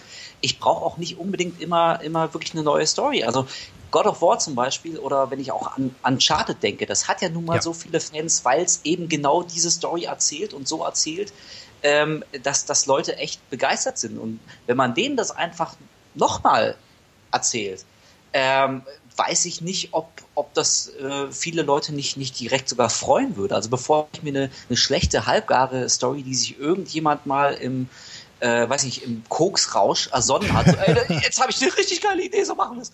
Äh, dann, dann ähm, ja, verlasst So entstehen die meisten Filme. Ja, genau, das, das glaube ich nämlich auch. Ja. Und, und deswegen sind die meisten Filme auch so schlecht. Also mhm. äh, dann besinnt euch doch auf das, was funktioniert hat. Das bedeutet und dann aber auch. Ja, entschuldige, Wolf. Entschuldige. Ja, nee, nee, nee, äh, das ja. war eigentlich nur mein, mein kleines Plädoyer. Ähm, in dem Fall äh, habe ich von einer äh, habe ich gegen eine stumpfe 1 zu 1 Umsetzung einer, einer guten Story und einer geilen Franchise habe ich da absolut nichts. Das sollte einfach vielleicht mal jemand probieren. Ja, aber das bedeutet dann auch, dass ähm, die zwar von, von der Anmutung her, aber von, vom Inhalt nicht besonders äh, mit Fleisch versehenen Knochen wie Assassin's Creed keine wirkliche Chance hätten, oder? Äh, boah, ja, bei, bei Assassin's Creed, also da bin ich ohnehin zwiespältig, weil ich den letzten Teil, den fand ich echt ziemlich mies. Also das ist das erste Assassin's Creed Spiel, was ich angefangen und bis heute nicht weitergespielt habe. Also das langweilt mich auch so unendlich, ähm, dass ich, dass ich mittlerweile generell so ein bisschen abgekühlt bin, was Assassin's Creed angeht. Also äh, ich meine, wenn man, wenn man äh, bei Assassin's Creed ist vielleicht auch ein bisschen schwierig, weil ähm, in den letzten Teilen, wenn man das alles mal zusammennimmt, ja relativ viel, viel passiert ist. Also allein ähm, Ezio äh, Auditore, der hat ja echt sehr viel erlebt und wenn man das alles zusammenfassen wollte und in einen einzigen Film packt, ich glaube, das wird ein, ein heilloses Chaos und Durcheinander. Ich, also, ich vermute mal, dass es aber nicht so passieren wird. Also es ist ja schon fix nächstes Jahr, ne? Ja. Und ich denke, dass sie eher sich die Story vom Teil 1 und vielleicht was von Teil 2 oder so nehmen werden, grob ja, oder so. Aber bei aber sowas habe ich schon echt Schiss vor dem Drehbuch. Da ja. habe ich, also das. Aber ein guter Hauptdarsteller. Ja. Wer ist er jetzt bestätigt worden? Ist es das nicht? Ich dachte, das wäre schon lange fix. Ich weiß nicht. Äh, Michael Fassbender. Ja, genau, ja. genau. Okay. Ja, habe ich, hab ich auch gelesen. Ich weiß nicht, ob das jetzt wirklich ganz offiziell ist, aber okay. ähm, das, das schwebte auf jeden Fall echt immer wieder ja. mal so rum. Ja. ja, aber sonst können wir uns halt auf, wenn wir mal einen Blick jetzt weiterhin noch in die Zukunft werfen, wir können uns natürlich auf so Highlights wie Angry Birds äh, freuen. Stimmt. Der wird ja als Animationsfilm rauskommen. Juhu. Ähm, yeah. Dann so Sachen, ich denke mal, Call of Duty braucht man eigentlich nicht verfilmen, genauso nee. wie Space Invaders, das klappt ja schon mit Battleship so gut. Ja. ähm, ja, und Need for Speed ist ja, glaube ich, fix. Da spielt der von Breaking Bad ja mit. Der, nicht der, der, der Junge, nicht, ja, der, nicht Walter White, sondern, der, ja, ja. komm gerade auf den Namen nicht. Und ähm, ja, sonst, wie gesagt, äh, sie sind ja ewig schon an Warcraft dran, ähm, aber da wird wohl auch so schnell, glaube ich jedenfalls, nichts kommen. Das sind immer nur Gerüchte, die immer wieder aufflammen, aber in der Summe wird da, glaube ich, nicht so viel kommen. Splinter Cell, ja, mein Gott. Der nächste Dann- Bruce Willis-Film? Welcher jetzt? Splinter Splinter Cell. Ich sag's dir, wir nehmen Nicolas Cage und stimmt immerhin die deutsche Stimme. Ja, Nicolas Cage ist immer gut. Ist doch, meistens ist doch meistens eh dunkel. Er hat eine Maske auf und ist dunkel. Macht doch nichts. Ja, oder auch da nochmal in die Runde so abschließend auf und nochmal den Blick in die Zukunft. Gibt es ein Videospiel, wo ihr euch echt drauf freuen würdet, wenn es verfilmt wird? Oder andersrum, ähm, habt ihr vor jemand, ich habe ja gerade ein paar genannt, habt ihr vor einem besonders Angst, wenn der kommt? Kai? Verfilmt mir niemals irgendein Zelda-Teil. Niemals. Zelda. Nein. ja, Nintendo, wie gesagt, blockt ja eh Ja, Nintendo ab. Also ich glaube, da kommt so gemacht. schnell nichts. Damit kann ich aber auch unglaublich gut leben. Also wenn, ich weiß noch nicht mal, wie sie ein Zelda großartig ver, äh, verfilmen wollen würden, weil auch wenn ich die Spiele liebe, es ist halt nicht diese extrem actionlastige. Höchstens wie ein Ähm, Herr der Ringe, ne? Legolas, und, der und Film. Ich, ja, quasi. Nee, lasst die Finger Naja, davon, hm. Leute. Ohne, ihr, ihr macht keinen damit glücklich, der die Reihe mag. Lasst es einfach. Die Fan-Trailer, die wir haben, die Fanfilme reichen da vollkommen. Ähm, Finger davon. Was ich geil fände, aber damit bleiben wir gerade schon wieder bei Nintendo, aber ich hätte einfach, obwohl es ja quasi die Vorlage schon gibt, einfach Bock auf einen Metroid Prime-Film. Cool. Das, ich, das, wenn er gut umgesetzt ist. Da wenn gehen wir er jetzt einfach mal von ich, aus. Ich, ich, bin, ich bin ein optimistischer Ja, ja, Mensch. Ja, also ich meine, gut, wir haben jetzt die Alien-Vorlage, das war ja auch, glaube ich, Vorlage für Metroid Prime in großen Zügen. Ähm, deswegen wäre es irgendwie schwachsinnig, aus einem Spiel beruhend auf einem Film, einen Film beruhend auf einem Spiel, beruhend auf einem Film zu machen. Ähm, ne? Also, aber also Metroid Prime Film könnte ich mir, es, es ist düster, ähm, Metroid Prime hat ja auch einen unglaublich geilen Soundtrack, wenn sie den mit übernehmen. Ähm, das fände ich, das, das wird mir. Und am Ende nimmt sie die Maske ab und alle im Kino sind entsetzt. Es ist eine das ist, Frau. oh ja, mein Gott. Wahrscheinlich. Das ist Zoe Bell. ja. Ja. ja, oder als Story-Twist ist es im Film dann halt echt ein Mann. ja, oder oh. das. Man muss ja mal andere Wege gehen, genau. Ja, genau. What the fuck? Das ist ein Hund. Oder, Ja. oder das ist dann Nicolas Cage. Überraschung. Oh, ja, am Ende shit. geht der Helm auf Mit- und Nicolas Cage guckt einen aus seinen irren Augen an. Ey. Das wäre jetzt schon irgendwie der beste Film der Welt. Ja, mal schauen, aber vielleicht wird ja Nintendo doch wieder ein bisschen offener, äh, weil, wie gesagt, ähm, Wreck-It Ralph hat's ja gezeigt, es können auch äh, Videospielverfilm, äh, Videospielfiguren in Filmen auftauchen, ohne dass es äh, den Bach runtergeht. Und äh, da war zwar Nintendo auch ein bisschen mickrig, aber ich glaube nur der von Nintendo selbst war doch, glaube ich, nur Bowser da, ne? Ja, nur Bowser Mario haben sie erwähnt, aber nicht Ja, gezeigt. Genau, genau. Aber das wäre vielleicht für den zweiten Teil war dann das Problem Option. halt, dass Ralf selber Mario war. ja, Also, aber ja, also da waren so ein bisschen, ja. ja. Aber äh, Wreck-It Ralph war ja auch ein sehr schöner Film allgemein. Doch, ja, der vor allem am Anfang war es für uns ganz nett, Ja. die ganzen Anspielungen zu hat sehen, ja. sehr nett unterhalten. Wolf, wie sieht's bei dir aus? Ah, ja, ich denke gerade drüber nach. Ich finde das echt ein ähm, bisschen schwierig. Also nachdem wir so über äh, so viele misslungene Videospielumsetzungen äh, gesprochen haben, weiß ich gar nicht, ob ich mir wirklich ähm, eine zu meinem Lieblingsspiel wünschen würde. Und ich wüsste jetzt auch gar nicht, was jetzt aktuell mein Lieblingsspiel ist. Aber ähm, ja, ich habe es ja gerade schon gesagt. Ich, ich in meinem Kopf wäre ein God of War Film total geil. Hauptdarsteller? Ähm, vielleicht Jason Momoa. Ähm, der hat mir nämlich als einziger im Conan Remake extrem gut gefallen. Ich fand das einen ziemlich geilen Conan. Der Typ, auch hier, der, der hat irgendwie Charisma, der hat Ausstrahlung, der sieht halt irgendwie auch dementsprechend aus, das ist so ein muskelbepackter Schrank. Und ähm, ich, ich sehe den in der Tat ganz gern. Und äh, also klar, er müsste sich jetzt erstmal eine Glatze schneiden, aber die Physis hat er auf jeden Fall schon mal. Und äh, ich, ich, ich könnte mir den da, da ganz gut vorstellen. Aber vermutlich ähm, wird es wie so oft einfach äh, an, an entweder krassen Fehlentscheidungen, was die Story angeht oder das Design angeht, scheitern, oder sie werden einfach nicht das Budget haben, um das äh, angemessen umzusetzen. Also gerade God of War, das hat ja so was, was äh, Epic und, und so äh, Schlachten angeht, hat das ja schon irgendwie einen gewissen Qualitätsstandard äh, gesetzt. Also wenn man an irgendwelchen Titanen da so hochkrabbelt und denen dann das Auge rausreißt, ähm, äh, das, äh, das ist ja schon äh, dementsprechend episch und pompös inszeniert. Und äh, wenn man, wenn man das auf die große Leinwand übertragen wollte, dann, dann muss man da auch richtig was auffahren, damit es halt nicht wie so ein billiger Abklatsch wirkt. Und deswegen bin ich mir nicht sicher, ob sie es hinkriegen würden. Ja, und sonst, ähm, ja, vielleicht so als, als Experiment. Ich glaube, ich, ich würde es echt gerne mal sehen, auch wenn ich da äh, nicht sicher bin, ob das, ob das äh, letztendlich für einen guten Film wirkt. Aber so, ich, ich finde die, dieses Bioshock-Universum und den Style und, und das ganze Design, das finde ich so, äh, so faszinierend und, und so tiefgründig und, und ich verliere mich da total in, in dieser Welt und, und äh, finde die ganzen Details so, so geil. Und ähm, dass ich mir vorstellen könnte, dass es möglicherweise vielleicht hinhauen würde auf einer Leinwand, wenn man nicht allzu große Zugeständnisse an, an das Publikum macht. Also bei Bioshock zum Beispiel möchte ich keine Teenie-Romanze, damit äh, auch meine 14-jährige Schwester reinrennt. Ja. Sondern äh, da möchte ich, dass man dann äh, schon dem, zumindest dem Spirit der Spiele treu bleibt. Und äh, also da sehe ich zumindest ein gewisses Potenzial. Aber vielleicht auch mehr nicht, nee. Mhm. Ja, ist doch ein schöner Abschluss. Also wir sind, denke ich, alle gespannt, was uns da noch alles so erwarten wird. Ich glaube, momentan ist es, wie gesagt, ein bisschen weniger geworden die letzten Jahre. Was ich auch noch ja. ganz kurz eingeworfen, worauf ich Lust hätte, wäre so ein, aber es wäre wahrscheinlich mehr so ein, so ein Fernsehmehrteiler, aber wenn der gut inszeniert ist, so ein Eternal Darkness Kapitel für Kapitel Teil. Mhm. Ja. Das finde ich interessant. Das weil das auch schon wieder meine Art Horror trifft.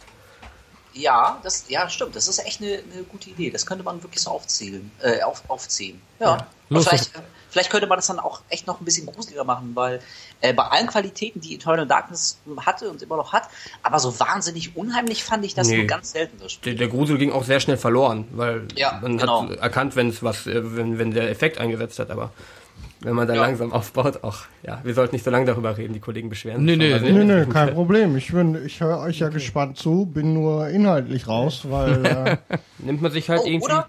Ja? Was, mir jetzt gerade noch ein, äh, wo wir jetzt äh, kurz wieder beim Thema Horrorspiele sind. Hier ähm, Call of Cthulhu, Dark Corners of the Earth, oh. wer das gespielt hat. Äh, das fand ich auch sehr, sehr geil. Und äh, das hat auch schon so eine gewisse filmische Qualität. Man bräuchte vielleicht nicht so unmäßig viel Budget und ähm, das hat so einen, so einen stilvollen und manchmal teilweise auch sehr, sehr subtilen Horror. Also wer so Lovecraft kennt und, und den Cthulhu-Mythos, der kann ja. sich ungefähr vorstellen, in welche Richtung das geht. Und das wäre vielleicht was, das würde ich mir auch gern auf einer großen Leinwand angucken. Also das, ist auch schön, so das ist auch schön alt, da kann keiner mehr was mit in Verbindung Den kenne ich sogar, also den kenne ich, nur nicht aus Spielen, aber okay. Ja, doch, da. Ja. Also es gab, es gab ja, ähm, ich habe, glaube ich, einen Cthulhu-Film nur gesehen, das war ähm, Dagon. Der war auch nicht, nicht ganz schlecht, aber äh, hat das Potenzial auch echt nicht ausgeschöpft. Ich kenne die South Park-Folge. Äh, ja, natürlich. Das reicht.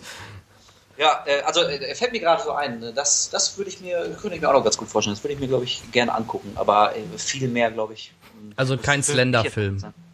Ein Slender-Film. Äh, das wäre mehr so ein Slender-Kurz. Vielleicht bei, den einigen, bei einigen kürzer als bei den anderen wahrscheinlich. Ja. Oder wir packen doch ja. einen Haufen Drogen zusammen und machen eine Nico Yumi-Verfilmung. ja, genau. Ja, vor allem beim Slender-Film. Also da sehe ich eindeutig, äh, da ist so eine Gruppe von Teenies und wollen eine Party in so einer Waldhütte feiern und da habe ich schon gar keinen Bock mehr. Also, das klingt äh, schon nach Freitag der 13. Und dann taucht Nicolas Cage als Slenderman auf. genau. Ja. ja. Und er kündigt sich immer an, indem er schreit, not the beast. not the beast! Gut, okay. Schön. Ja, super. Ja, also wie gesagt, ich denke, Fazit ist, ähm, leider kam viel Blödsinn raus und dadurch, wie ihr es auch vorhin schon festgestellt habt, äh, leidet so ein bisschen auch die, die, äh, das ganze Image äh, von Videospielverfilmungen äh, und ähm, dadurch trauen sich, glaube ich, viele Studios einfach gar nicht mehr an große Lizenzen ran. Und ja, mal schauen, was die Zukunft bringt. Ich glaube, wie Wolf das vorhin schon sagt, es muss mal einer sein, Prince of Persia hat es halt nicht geschafft, aber einer sein, der dann wirklich den, den durchschlagenden Erfolg hat und äh, dann vielleicht haben die anderen dann es auch deutlich einfacher. Um den noch kurz zu erwähnen, auch wenn er ein bisschen in andere Richtung geht, Scott Pilgrim, wenn man jetzt auch nicht unbedingt als Videospielverfilmung reden kann, fand ich war ein sehr schöner Videospielefilm. Ja, ja, das gibt's ja immer wieder mal sowas. Ja, ja, weil wir schon bei Wicked Wild waren. Ähm, War er, aber ähm, was mir in der Tat auch echt so leid tut für den Film, ist, dass der, äh, dass der ziemlich gefloppt ist an den Kassen. Absolut. Also, da, da merkt man wieder so diese, diese Nerd-Kultur und die ganzen Fans von dieser Kultur, und dazu, glaube ich, können wir uns ja alle zählen, ähm, die ist wirklich sehr lautstark und sehr vokal und fordert immer und, und will endlich mal bedient werden und, und so seine Leckerlis vorgesetzt bekommen. Aber wenn diese Leckerlis dann kommen, äh, dann, dann ist die breite Fanmasse aber dann offenbar doch nicht bereit, irgendwie mal ein bisschen Geld in die Hand zu nehmen und eine, und eine Kinokarte zu kaufen. Also okay. das, äh, das, das tut mir für den, für den Film so leid, weil äh, ich den auch total mochte. Ich hatte unglaublich viel Spaß. Ich fand den so richtig schön detailverliebt und das war ein einziges Geschenk äh, an an uns Videospiel-Nerds. Aber letztendlich finanziell war es ein ziemliches Desaster und deswegen werden Leute auch in Zukunft da echt sehr vorsichtig sein, ob sie, ob sie voll auf diese Nerd-Schiene ähm, abzielen oder eben doch versuchen, äh, ja, Mama, Papa und die kleine Schwester auch ins Kino zu locken und dann kommt irgendwie sowas wie Prince of Persia, The Sands of Time raus. Also aus finanzieller Sicht äh, kann ich schon verstehen, dass man, dass man das, das äh, Risiko scheut und mehr so auf Nummer, Nummer sicher setzt. Wie gesagt, bei Scott Pilgrim hat man, hat man das halt gesehen. Ne? Mhm, absolut. Gut, dann ziehen wir dann Schlich, äh, Schlussstrich drunter, so rum. Schlichstruch. Ähm, Schlickschlupp. wir hätten jetzt, äh, Wolf, noch unsere Feedback-Ecke. Ich weiß nicht, wie es bei dir zeitig ist. Bleibst du noch bei uns oder?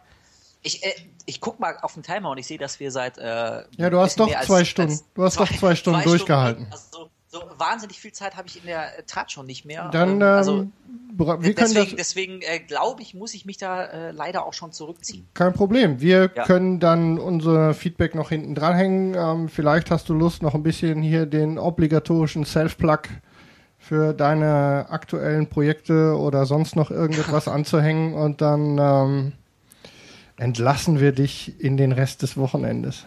Äh, äh, na gut, dann äh, nutze ich doch einfach die Chance zu ganz kurzer Sprache selbst, selbst äh, PR. Shameless Also äh, ja, wie gesagt, auf, ähm, auf, auf äh, YouTube bin ich jetzt unter, unter äh, Sexy Cripples unterwegs und da geht's natürlich weiterhin auch um äh, Videospiele und auch um Filme. Also zum Beispiel, so wie wir jetzt gerade haben, äh, haben wir da auch schon Oblivion besprochen. Wir sind gerade dabei, ähm, Game of Thrones Recaps relativ regelmäßig nach aktuellen Folgen zu veröffentlichen. Also, ey, würde mich freuen, wenn der eine oder andere mal äh, vorbeiguckt und einen Kommentar da lässt. Ich habe leider noch nicht die Mittel, um jetzt wirklich so äh, hochklassig zu produzieren. Das hat alles noch so einen gewissen äh, Wohnzimmerscharme. äh, aber das ändert sich äh, vielleicht mal. Also äh, bis dahin muss man muss man so ein bisschen mit äh, mit dieser Guerilla-Optik und dem Guerilla-Style vorlieb nehmen. Aber So ich- schlecht finde ich das gar nicht. Wir drücken die Daumen. Das Wir sind auf jeden Fall Dankeschön. dabei. Dankeschön. Ja, das freut mich. Das freut mich. Gut. Alles klar. Dann, Dann- äh, ja, wie gesagt, dann äh, bedanke ich mich für, ähm, Wir für die danken Einladung dir. Das sehr lange Gespräch. Alter, wieder schon zwei Stunden. Das ist unfassbar. Ja, so schnell geht das. So, das geht uns auch immer so. Wenn wir auf den Timer gucken und sehen, wow, wir haben wieder zwei Stunden über Filme Ja. gesprochen. Es ist, es ist wirklich unglaublich. Ja, aber ähm, genau, deswegen äh, sage ich nochmal Danke und, Gerne. ähm, und äh, bedanke mich auch bei allen Leuten, die wirklich äh, ja, jetzt zwei Stunden von unserem gesammelt Und jeden ja, Monat aufs Neue. Schönes, schönes Wochenende. Wir hören uns in der Zukunft wieder. Ja, da gehe geh ich aus von. Alles, Alles klar. klar, Wolf. Okay. Bis Jo. dann. Bis dann. Alles klar, bis dann. Tschüss. Ciao. Tschüss.